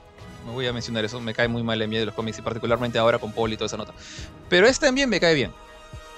Eh, donde no me no es que no me caiga bien, pero no me cuadra es en sus escenas jugables que regresan. O en Spider-Man 1 habían estas pequeñas escenas jugables donde ella era como que eh, un personaje de sigilo, pero no el sigilo que hablamos hace un rato, ¿no? No se trepa por las paredes y, y lanza telarañas, sino que es un humano común y corriente, ¿no? Y se esconde de, eh, algún tipo de villano de, las muchas facciones enemigas que hay. Y si bien creo que han hecho una mejor chamba ahora, o sea, MJ tiene más herramientas para defenderse eh, no sé por qué sigo sintiendo que rompe el, flujo del resto del juego. O sea, después de ser estos personajes poderosos, capaces de. Peter y Miles, ¿no? Capaces de esquivar ataques, balas en el aire, contraatacar a gente de doble de su tamaño. Eh, esta chica, como cualquier persona normal, muere de un golpe, de un balazo. Si es que la ven y la sorprenden, y su único recurso es esconderse atrás de cajas y pasar desapercibida. Eh, una especie de Solid Snake completamente desarmada. Y a mí no me cuadraron mucho. La verdad es que me sentí un poco de tedio en particular. Hay una escena. Las escenas de MV suelen ser cortas. pero hay una en particular que es bien larga. Eh, o la sentí yo bien larga, que te hace que tienes que meterte una base de un enemigo. Y estás ahí avanzando, cajita en cajita, que nadie te vea, y te ve alguien, pum, te, tienes unos segundos para reaccionar. Puedes escaparte o, o, pegarle con un arma que tienes. Pero es medio segundo. Si, te cae un, un, disparo, ahí caes. Y los checkpoints son más o menos generosos, pero en esta escena en particular eran. Llegó un punto que dije, maldita sea, otra vez me vas a regresar acá. O sea, había avanzado por lo menos 10 minutos de tranquilo, que no te vean, eh, paciente, aguántate. Llega un punto en que, o sea, digo, esto no es Metal Gear, no, no, me, no siento que, que esté funcionando bien esto. No sé qué piensas de esas escenas de MJ. Eh, que. Ah, o, sea, o sea, muy similar a ti, ¿ya? Eh, ¿Qué pasa? Que a nivel. Yo siento que las escenas de, de, MJ tienen que funcionar a nivel narrativo, ¿no? Porque evidentemente a nivel gameplay quedan muy por debajo del, del feeling de lo que es columpiarte por, las, por, por la ciudad y demás. Tú cuando eh, comienzas a manejar a MJ eh, yo me sentí obviamente súper pesado y, y, el choque, ¿no? De, ok, ya no soy, ya no tengo superpoderes, ahora soy un humano común y corriente y tengo este taser para, eh, para defenderme a mí mismo. Obviamente, esa, eh, sí entiendo cuál es la idea, ¿no? De generarte por ahí de repente tensión al momento de tener que cruzar por ciertos caminos evitando que te vean, pero definitivamente no son como que mis eh, segmentos favoritos del juego. Es más, ni de cerca, súper lejos, súper, súper lejos. Mm. De hecho, eh, sus secuencias también durante el primer juego nunca tampoco fueron de, mucho de mi agrado en realidad. Pero sí hay otra secuencia con MJ dentro del juego que me gustó un poquito más. Me gustó un poquito más porque no es tan largo y tiene como que todo un elemento dramático en la historia que, este, que me pareció paja estar manejándola a ella en esa situación. Porque de alguna manera. Porque acá sí. Creo que ya sé cuál es. no voy a decir cuál, pero. No, no, porque acá entra muy bien. Muy bien lo que es ser MJ en el sentido de. Perdón, lo que es ser un ser, un, un ser humano común y corriente. Tienes miedo. Tienes miedo. Porque, o sea, sí te puede generar miedo de saber este porque en ese momento, no voy a entrar otra vez en detalles, pero el juego se convierte en una especie de juego de terror. Y tú eres una, una persona, este, obviamente, eh, que no tiene superpoderes como todas las otras personajes que están alrededor de ti. Y de alguna manera tienes que enfrentarte a eso con tus propias habilidades y cualidades, ¿no? que en este, en ese caso son tratar de ser lo más sigilosa posible. Y en esa parte sí me gustó ser MJ. O sea, a nivel narrativo yo siento que sí encaja. O sea, es un personaje importante, como dije, me cae bien. O sea, e-, esta MJ en particular, me, cae bien. Se nota su, preocupación por Peter. También ah, eh, se nota su preocupación por temas personales. Eh, me parecen bastante realistas. Hasta diría que puedo empatizar un poco con ella porque es, eh, mucho de su problema en, en, esta parte de la historia es, son temas laborales, ¿no? Como cosas que ya experimentas cuando eres adulto. O sea, de repente alguien, o sea, un chico de, escuela y ve esto, le cae mal MJ porque, oye, porque está traumado por el trabajo, ¿no? Pero gente como nosotros creo que encaja más ahí. Eh, pero sí, pues es el momento de jugarla y sentir como que todos los poderes que tenía se fueron y ahora soy este humano normal. Y es, es eh, eso que dijiste, se me había olvidado, o sea, es lenta. Es lenta, anda medio agachada, tienes que estar caminando con pasito a pasito tratar de mover, de esperar a que se muevan. No, no mueves todos los enemigos, tú esperas a que los enemigos se muevan. Ah, y entonces eres muy reactivo. Eh, mientras que los Spider-Man son más de tirarse de cabeza a la acción. Y bueno, eso. O sea, no, no quiero. Creo que no vale la pena como que seguir uh, dándole vueltas al asunto, pero sí concuerdo en que son quizás los puntos menos que menos disfruté en el, juego sin llegar a ser no miento no son los puntos que menos disfruté en el juego son uno de los que menos disfruté en el juego. Hay unos que, puedo mencionar después que me gustaron menos pero no son mis escenas favoritas. Eh, pero voy a decir una cosa con una opinión de repente controversial. Quiero que o sea por alguna razón Insomniac no la no tiró la toalla. Por alguna razón Insomniac a pesar de que las escenas de Envy recibieron críticas en el 1 volvieron a hacerlo aquí eh, entonces, quiero creer que no van a tirar la toalla tampoco. Van a intentar de nuevo y ahora de repente van a encontrar. Van a encontrar algún punto, un, mejor enfoque. No sé. Jackpot. No, no, no, eso sería el peor enfoque del mundo. No. No le den poderes de casino y no sé qué más le han dado a MJ. Literal le han dado un casino, le han puesto un casino en la, en la mano, le, han convertido en Kite de Hunter x Hunter, pero ojalá no termine como Kite de Hunter x Hunter. Tal cual. Este, por ejemplo, ya, acá ella, esto no es spoiler, eh, pues pasa después del tutorial. Ella aprende a manejar moto. No sé, de repente manejar a MJ montando una moto hubiera sido más chévere. No sé, esquivando enemigos, esquivando obstáculos. Se me ocurre, era una, idea lanzada al aire. Eh, pero el stealth tiene esa naturaleza tan lenta y no tener los poderes de, araña que tú dices que en, el stealth de los Spider-Man se siente más como que, ok, tengo estas habilidades, me, hago invisible con, con, con Miles, cosas así. Ella no, ella es un humano normal y eso es como que, es como que bajar las, revoluciones a, la aventura. Con la excepción de esa escena que dijiste. Me has hecho correr esta escena oscura, no os voy a decir. Fue una muy buena escena. Me había olvidado eso. Fue una muy buena escena esa, parte. Y, nada, creo que ya mucho MJ.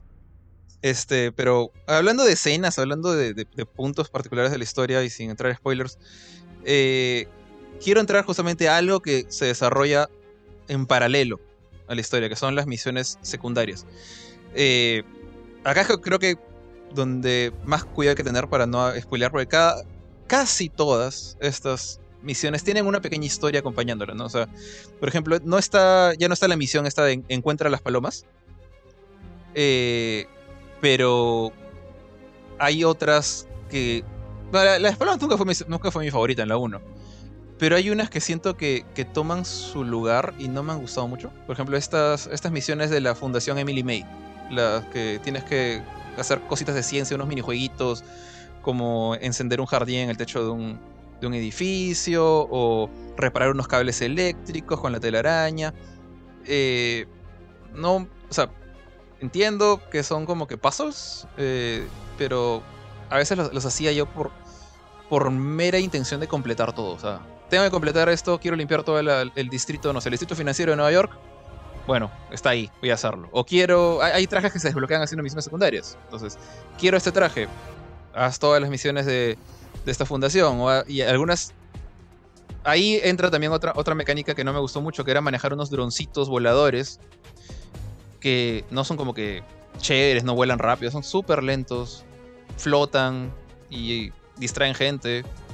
Y disparan balitas pero no sé, no, no, no, me, no me cuadraron esos minijuegos. Siento que las mejores misiones secundarias para mí fueron las que reutilizaban los sistemas, digamos, centrales, como el combate, y te brinda, y te contaban una historia que no era parte de, las, de, la misión central.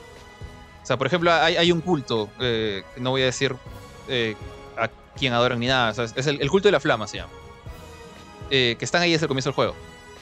Pero solamente si haces las misiones del culto de la flama una tras otra y, puedes ignorarlas, vas a conocer quiénes son y quién es su líder.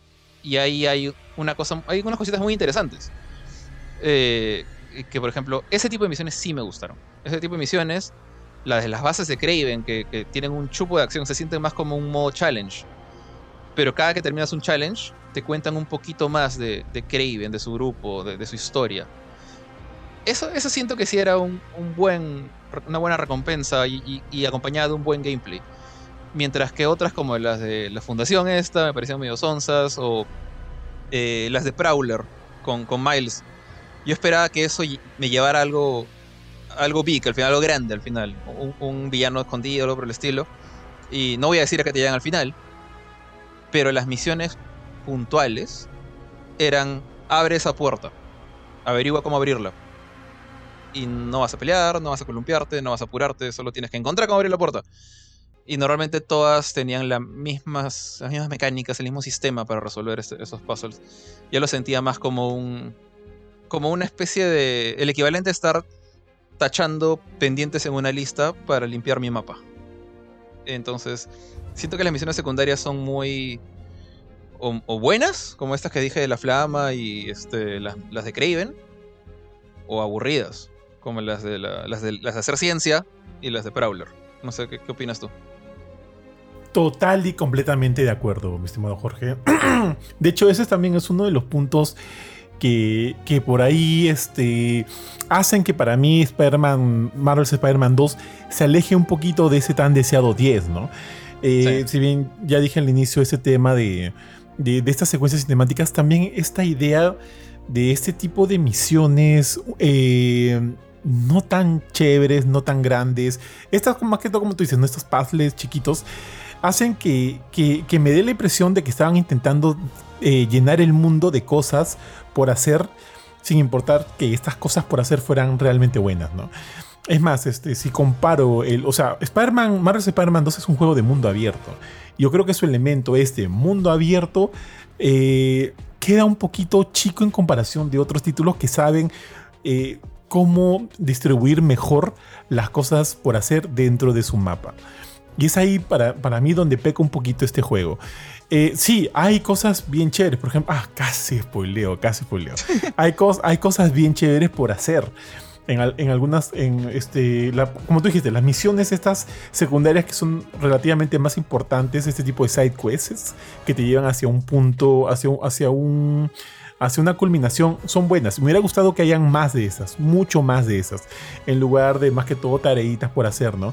Ah, ahora que me acuerdo, si hay una tareita por hacer, no quiero decir cuál, donde tienes que buscar varias cositas dentro del mapa y al final te llevan a una, este, una revelación, sí, una cinemática que no te lleva nada hacia el final, pero sí te deja pensando en varias cosas y, ver cómo esto va a afectar o no al, tercer este, juego. Ese, esa me gustó. Esa me gustó. Las demás, que son este, simples, no tanto en sí. Pero, eh, pero entiendo, entiendo que de repente han querido poblar el mapa de, este tipo de, tareas por hacer que como, como su nombre suena, en realidad se convierten en tareas porque no llegan a ser tan disfrutables. Sí hubiera deseado que hubieran más de estas misiones tipo sidequests con historia que te llevan sí, a, un, a un desenlace, como una especie de mini, mini, mini arco dentro del juego. Eso me hubiera gustado mucho más. Que sí haya, pero son poquitas, son muy, muy pocas. Eso me hubiera gustado más. De repente, quién sabe, ya eh, conocemos el tipo de DLC que hace Insomniac para sus juegos. Ojalá también lleven ¿no? DLCs para Marvel's Spider-Man 2, donde también puedan de repente implementar mucho de lo que vimos, de las historias que vimos, de estos teases que vimos en este juego y que les den de repente un mayor desarrollo, quién sabe. Pero en líneas generales siento que ya es en ese punto donde cogea un poquito el juego. Sí, definitivamente. Y particularmente esto que dijiste, o sea, eh, yo también siento que hay juegos de mundo abierto que, tienen más, como que, una mejor manera de, presentar su contenido secundario. O sea, eh, Elden Ring se me ocurre. Elden Ring ni siquiera te, te marca las cosas en el mapa, pero tiene esta idea de, esconde tan bien sus calabozos secretos, sus voces secretos, los ítems. O otro ya uno más normal, más, más regular, como no sé, como los Horizons. Eh, siento que es como que ya tiene una forma de organizarse mejor. Eh, con, acá están los, estos animaletes de cuello largo. Lo agarras, activas todas estas este, escenas. Es más gradual y te va generando este, este sentimiento de, descubrir. En Marvel Spider-Man 2 para, para esto, o sea, la, la ciudad estaba abierta desde un inicio. O sea, basta con que tú vayas y camines de un lado a otro. Nadie te va a decir, esta zona todavía no está abierta. Salvo que haces en una misión y te obligan a regresar. En algunas misiones como que te encierran una partecita y te dicen no te salgas. Pero cuando estás este, explorando, puedes irte donde quieras. Y tú te das cuenta cómo se van encendiendo los, los puntitos en el mapa. Y por ratos dije, oye, o sea, y particularmente como dijiste al comienzo. Hemos sacado el platino. Me sentí como, he sacado el platino tan rápido. Quizás más rápido que con Marvel Spider-Man 1 siento que he hecho la misma cantidad de contenido que el primer Marvel's Spider-Man, pero el mapa es 2.5 veces más grande. ¿Qué pasó? O sea, siento que faltó algo. O sea, faltaron más de estas misiones con, con, bases de enemigos, con, con historia a, contar, o más coleccionables, ¿no? estos. me, me estaba quejando de los droncitos y esas onceras, pero hay cosas tan simplonas como estos. Eh, estas coleccionables que dijiste, ¿no? Que no quieres spoilear, yo tampoco voy a spoilear. Pero que son el equivalente a las mochilas de Peter que habían antes. Que son simpáticos, dan, ganas de verlos, son, son bonitos. Hasta siento que esos son, son más divertidos que, que andar este, manejando esto, estos, estos, robotitos voladores, por ejemplo. Eh, o incluso había, había un, un side quest que no creo que sea spoiler decir esto, pero porque es, es meramente gameplay. Me pareció divertido corretear a los pájaros robots. Porque yo dije, pucha, qué raro un juego de Spider-Man donde no hay time trials. O sea, donde no hay estas escenas en que dicen, vete de este edificio a este otro lo más rápido posible pasando por estos checkpoints. Eso siempre ha habido. O sea, normalmente casi siempre ha habido. Y ahora dije, ¿dónde están esos? han desaparecido hasta que encontré el primer pajarraco. Y este, estos pájaros vuelan y te generan este túnel de viento, como dijimos hace un rato, y tú estás con las alas de, telaraña y estás volando, eh, como dijiste, hecho, hecho, un pedo, ¿no? Entre edificios, girando, esquivando explosiones, subiendo, bajando, y, el túnel de viento te mantiene flotando a gran velocidad. Eso Yo me estresaba, yo me estresaba, pero sí me gustaba, pero me estresaba. A mí sí me gustó, y esas no tienen historia, simplemente tienen un gameplay que, siento yo, se encaja o se alimenta de lo que has estado haciendo antes. Has estado volando solo por diversión para ir de un punto A al punto B. Acá te dicen, ok, vuela a full velocidad, pero siguiendo este pajarraco. Y ya sabes cómo hacerlo. Y no es como te dicen, por si acaso, aprieta R2 para que el dron suba, L2 para que baje, dispara con esto y ya. E, esos son minijuegos. Minijuegos que me rompen la inmersión.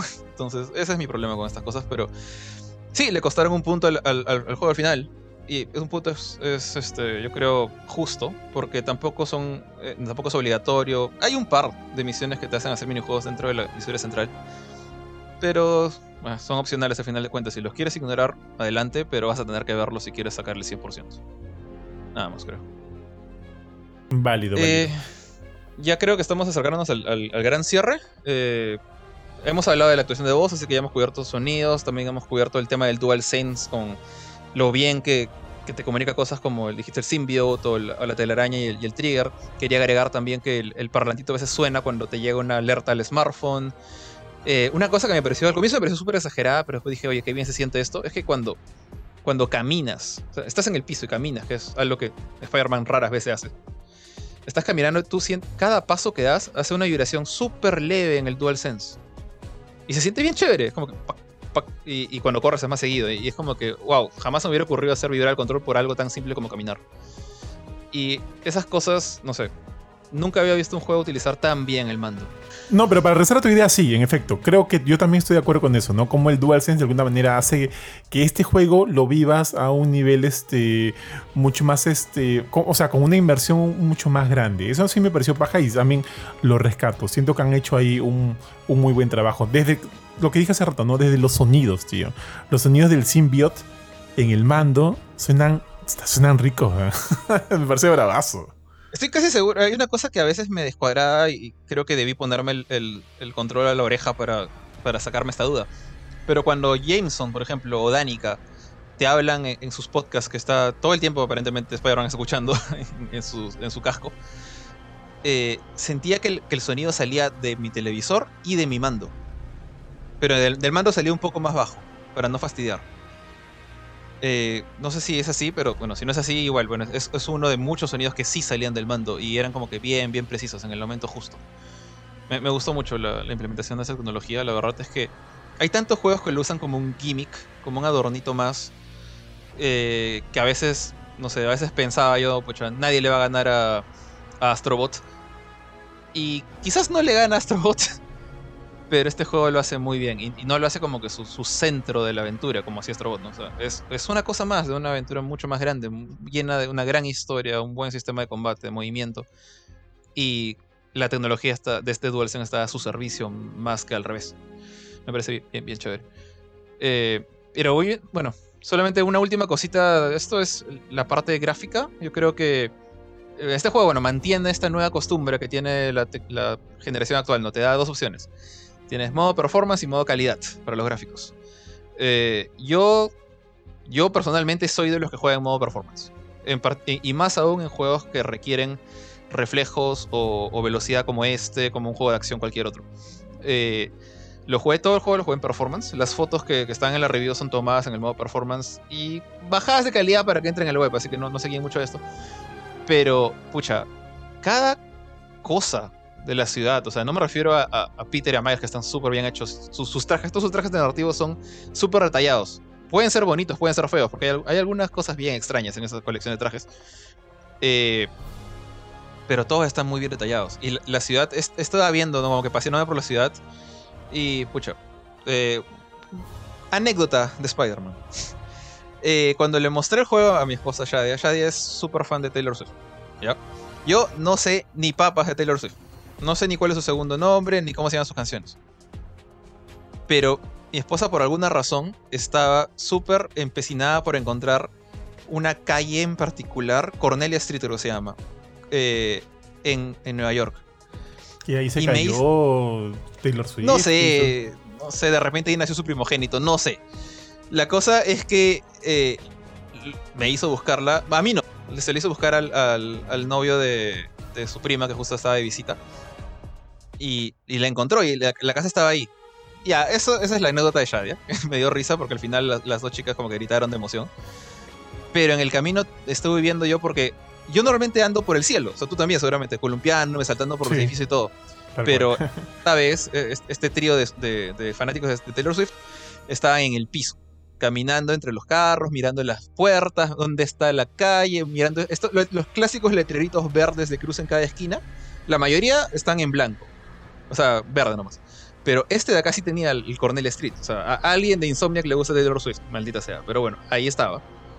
Pero en el proceso, pucha, el piso este que nunca ves, los jardines, las paredes, cada ladrillo, las ventanas, los carros, todo está, está muy bien hecho. Eh, estaba viendo la otra vez este, una foto que yo tomé solo porque me pareció una buena toma. Que cuando Spider-Man para un carro, y parándose en su, capot, en su, en su parte delantera, y lo, detiene con telarañas, el carro se levanta de tal manera que las ruedas delanteras quedan abajo y los amortiguadores como que no se ven los amortiguadores, pero como que la, carrocería se estira. O sea, el carro no es una sola entidad, tiene partes entre, entre comillas articuladas. Cosas que hay algunos juegos de mundo abierto con carros que no hacen eso. Eh, Grand Theft sí lo hace, por ejemplo. Pero eh, les, queda tan bien esos detallitos que simplemente por andar por los cielos no me doy cuenta. Y, me gustó tener esa chance indirecta de verlo. Por ahí he quedado bastante, bastante, digamos, fascinado con, la ciudad de Nueva York que está ahí. El hecho de que hayan encontrado una calle que existe en el mundo real. Sé que toda esa ciudad está inspirada en la verdadera ciudad de Nueva York. Pero una cosa es encontrar Central Park. Eh, y otra cosa es encontrar una calle random cualquiera que tiene una pequeña pastelería ahí que ni me acuerdo cómo se llama, que curiosamente es importante para, la cantante más famosa del mundo ahorita, ¿no? Entonces, es bien chévere, sea, esos detalles gráficos que le han metido, le han metido un montón de cariño. Y bueno, volviendo al tema que dije de los trajes, eh, sí siento que hay varios heredados. De hecho, siento que no hay de otra vez. O sea, tienes que tener Spider-Man 2099, tienes que tener a la, la, araña escarlata, ¿no? O sea, esos van a estar. Y está bien que estén. Me gustó el detalle que le hayan dado variantes de color. Y me olvidé de ponerse en el review. Eh, siento que le da un poquito más de variedad al asunto. Pero tengo que decir que algunos trajes nuevos que han diseñado, creo que son diseñados por gente de Insomniac, no me gustan. Hay unos trajes en particular, hay uno de Miles que tenía este unos pantalones militares bombachos. Me daba risa. Otro, el, que más risa me daba. ¿El de Capitán Americano? No, el Capitán América no. Había uno, ¿Qué Capitán América? Había Capitán Puerto Rico, era uno. Algo así, algo así, ajá. había, había uno que sí, que creo que tiene que darme risa. Creo que esta sí la intención era que me diera risa. Que Miles tenía como un traje como de cantante de jazz, con su sombrerito y su, y su ah, chaleco. Sí. Sí, y era como que, ya, o sea, algunas cosas, eh, ok, son raras. Pero me quedé pensando, pucha. Hay, hay dos que parecen de Assassin's Creed. Los visto que, tiene su capa y su, su capucha que ya, pues, no sé, no, son de, no son mi estilo. Yo, yo normalmente la pasaba usando los trajes clásicos.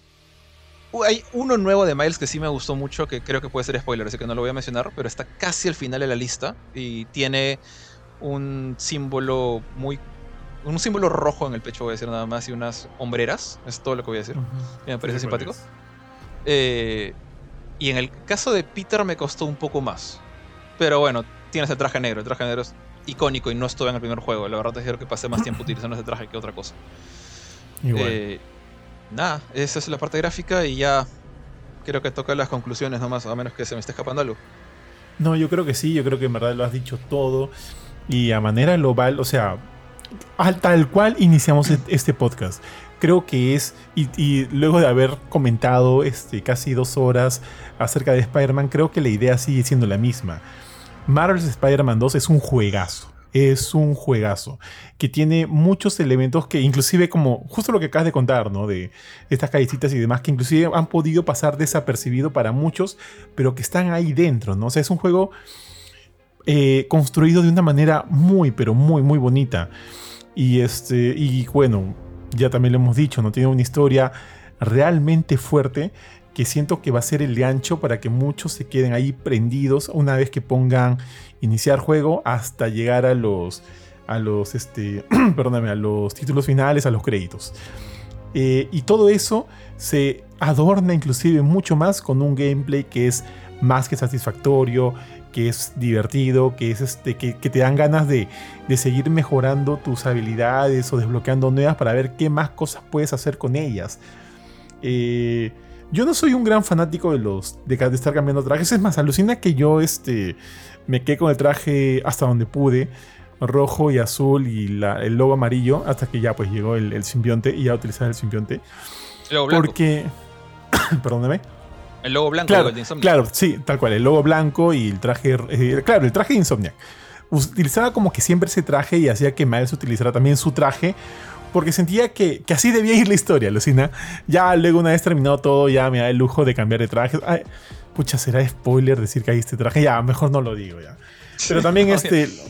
Los mismos trajes también, o sea, guardan mucha referencia del material original de donde fueron sacados, especialmente uno de Miles. Ya, con ese dije todo. Entonces, eso me parece bravazo. Bravazo esos detalles, esas cositas que hay ahí. Entonces, definitivamente creo que Insomniac ha hecho un trabajo impresionante, que de todas maneras es digno candidato a juego del año 2023, a los Game Awards 2023. Si gane o no, eso todavía no lo vamos a saber, pero de que va a estar nominado, va a estar nominado definitivamente. Este juego tiene muchos elementos muy muy buenos que te hacen pensar que, que el desarrollo de videojuegos sigue estando, eh, al menos por parte de PlayStation, de un, lado, de un lado lleno de calidad y con bastante preocupación por brindar eh, experiencias bastante únicas a sus usuarios. Y eso me gusta. Y también eso mismo me aterra en el sentido de saber que no hay nada para el 2024 ahorita anunciado. y repito, Ari es feliz con eso. Yo no. Perdóname. Necesito saber qué más están cocinando los tantos estudios que tiene Sony PlayStation ahorita y el que ahorita estén como que bastante eh, reacios a comunicar qué es lo que tienen ahí, me preocupa un poco y me hace pensar que pucha, que de repente hay... Eh, sabemos que ahorita la industria está eh, pasando una situación un poco problemática, compleja, ¿no? No sabemos hasta qué punto eso también está afectando a Sony ahorita mismo, pero sí es importante. Importante saber en qué están trabajando y saber que hemos tomado una gran decisión al haber comprado una PlayStation 5. Por lo pronto, o sea, para mí, y así, pucha tío, manos al fuego. Si tienes una PlayStation 5, tienes que tener de todas maneras Marvel's Spider-Man 2, porque siento que ahorita en la actualidad es el mejor juego de PlayStation 5 que puedas encontrar. Y, y eso, y eso. No sé, Jorge.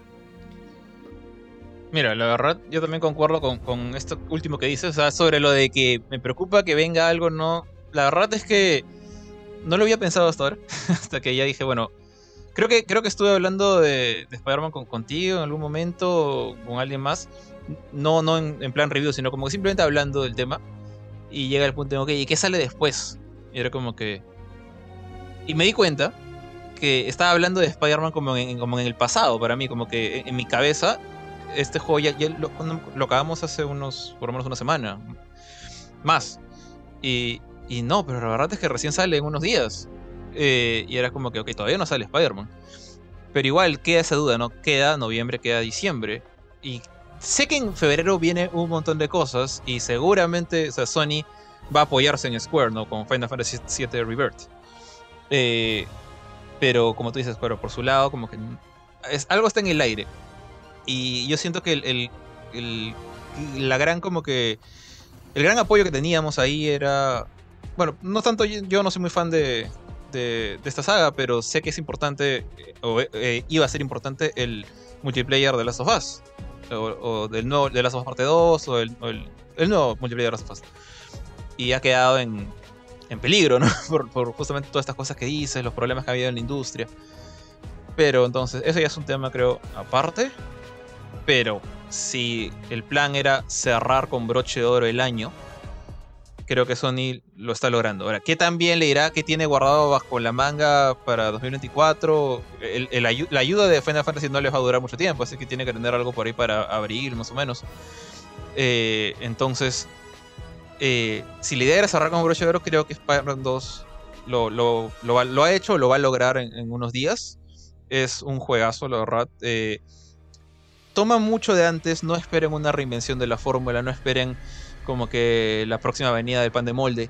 Es una cosa que se basa mucho en Spider-Man 1 y en Miles Morales. agarra lo mejor que hicieron esos dos juegos, lo hace crecer, le da unos poderes alucinantes a Peter con el symbiote, eh, hace que los gadgets sean mucho más accesibles, mejoran el movimiento con las alas, la historia, creo que la historia es no es que sea mucho mejor que la del 1, pero es igual de buena y eso es un, decir un montón. Las dos historias son geniales, se complementan muy bien, hacen crecer este mundo.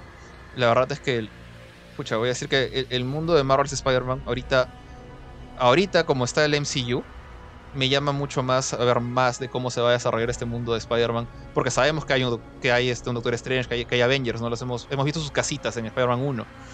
Eh, me, me, hubiera gustado mucho que este mundo creciera más, pero eh, Sony y Sony están haciendo un excelente trabajo con el mundo arácnido, digamos. Hay mucho que contar todavía. Hay eh, algunos cabos pendientes por ahí también. Entonces, quiero que continúen con esto. Ojalá no sé, se ha tomado más o menos 5 años en salir esta secuela si es que no, si es que no contamos a Miles, que salió en el 2020, ¿no? Entonces, estamos hablando de por lo menos mínimo unos 3 años para la tercera parte. Eh, ni siquiera de repente puede ser más. Podría salir para PlayStation 6. Pero por el momento, con más razón, porque eso no va a llegar muy pronto. Eh, y porque este es un, juego imperdible. A cualquier persona que ya tenga un PlayStation 5 sea que gane juego del año, sea que no, se, lo lleve Zelda, se lo lleve este eh, Baldur's Gate, quien sea, este juego no puede faltar en, tu colección, la verdad. Eh, es un gran juego, más aún si te gusta Spider-Man, más aún si te gustan los juegos de acción, de mundo abierto también. Creo yo que merece un, lugar, y no es como que un lugar cualquiera, no es un lugar de me espero la rebaja, no, es, es, es algo que, que es algo que no te importen los spoilers eh, o que, no sé, que no te guste Spider-Man, tienes que tener de todas maneras. Listo. Válido, válido. Entonces con eso llegamos al final de nuestro podcast especial de, de Spider-Man, tío, del Hombre Caraña 2. Y de hecho creo que va a ser importante que luego grabemos un siguiente ya con todos los spoilers de la historia, venidos y por haber. ¿no? Ahorita hemos He hablado, intentado mantener los spoilers a raya, enfocándonos en todos los otros elementos del juego. Y creo que felizmente hemos salido bien parados. Jim Ryan no se va a molestar con nosotros, así que tío, estamos totalmente seguros. Y bueno, pues entonces recuerden, ojo, nuestra web se ha renovado por completo, así que los invito a todos a ingresar a www.gamecore.com, donde, donde tenemos el rediseño de la web, el rediseño de la marca. De hecho, vamos a tener otro podcast donde vamos a hablar ya con más énfasis de eso, pero los invito a que ingresen, que vean cómo está todo así de, de bonito, de reorganizado. Todo esto está, todo esto ha sido hecho, ha sido realizado con la intención de de poder llevar a la marca al siguiente paso de nuestra, de nuestra etapa, de nuestra evolución, de tener una mejor distribución de todo el contenido que venimos realizando, ya sean podcasts, videos, artículos, reviews, noticias y demás, todo lo van a encontrar muy bien este, ordenado en la nueva página web. Asimismo también ingresen a nuestras cuentas de Facebook, de, de, de TikTok, de Instagram, donde subimos reels todos los días, ya está ahí también el reel de de Spider-Man, aparte de la review de Jorge de Spider-Man que encuentran en www.gamecore.com. Ya les dije, encuentran videos nuestros en TikTok y también nuestros programas de, los podcasts. En nuestra cuenta oficial de Spotify nos encuentran como Gamecore Podcast. Entonces, nada más, de hecho, ya dijimos todo lo que teníamos que decir de, de, de Marvel's Spider-Man 2. Simplemente cierro con un jueguenlo, por favor. Y como ya dije, regresamos un siguiente podcast. Ahora sí, lleno de spoilers. Jorge. Eh, nada, creo que ya lo dijiste todo. Chequen, eh, chequen el review en la página geekcore.com. Chequen también el, el, video review en Instagram. Eh, vamos a seguir hablando de Spider-Man por un buen rato más, creo. Así que estén atentos y visiten la nueva web, denle una mirada, está bien bonita. Y con nosotros será pues hasta, no sé si grabaremos este fin de semana, porque de hecho estamos lunes. Así que muy probablemente va a ser en, menos de una semana que, que nos vuelvan a escuchar. Así que nada más, nos vemos. Chao. Cuídense todos, chao, chao.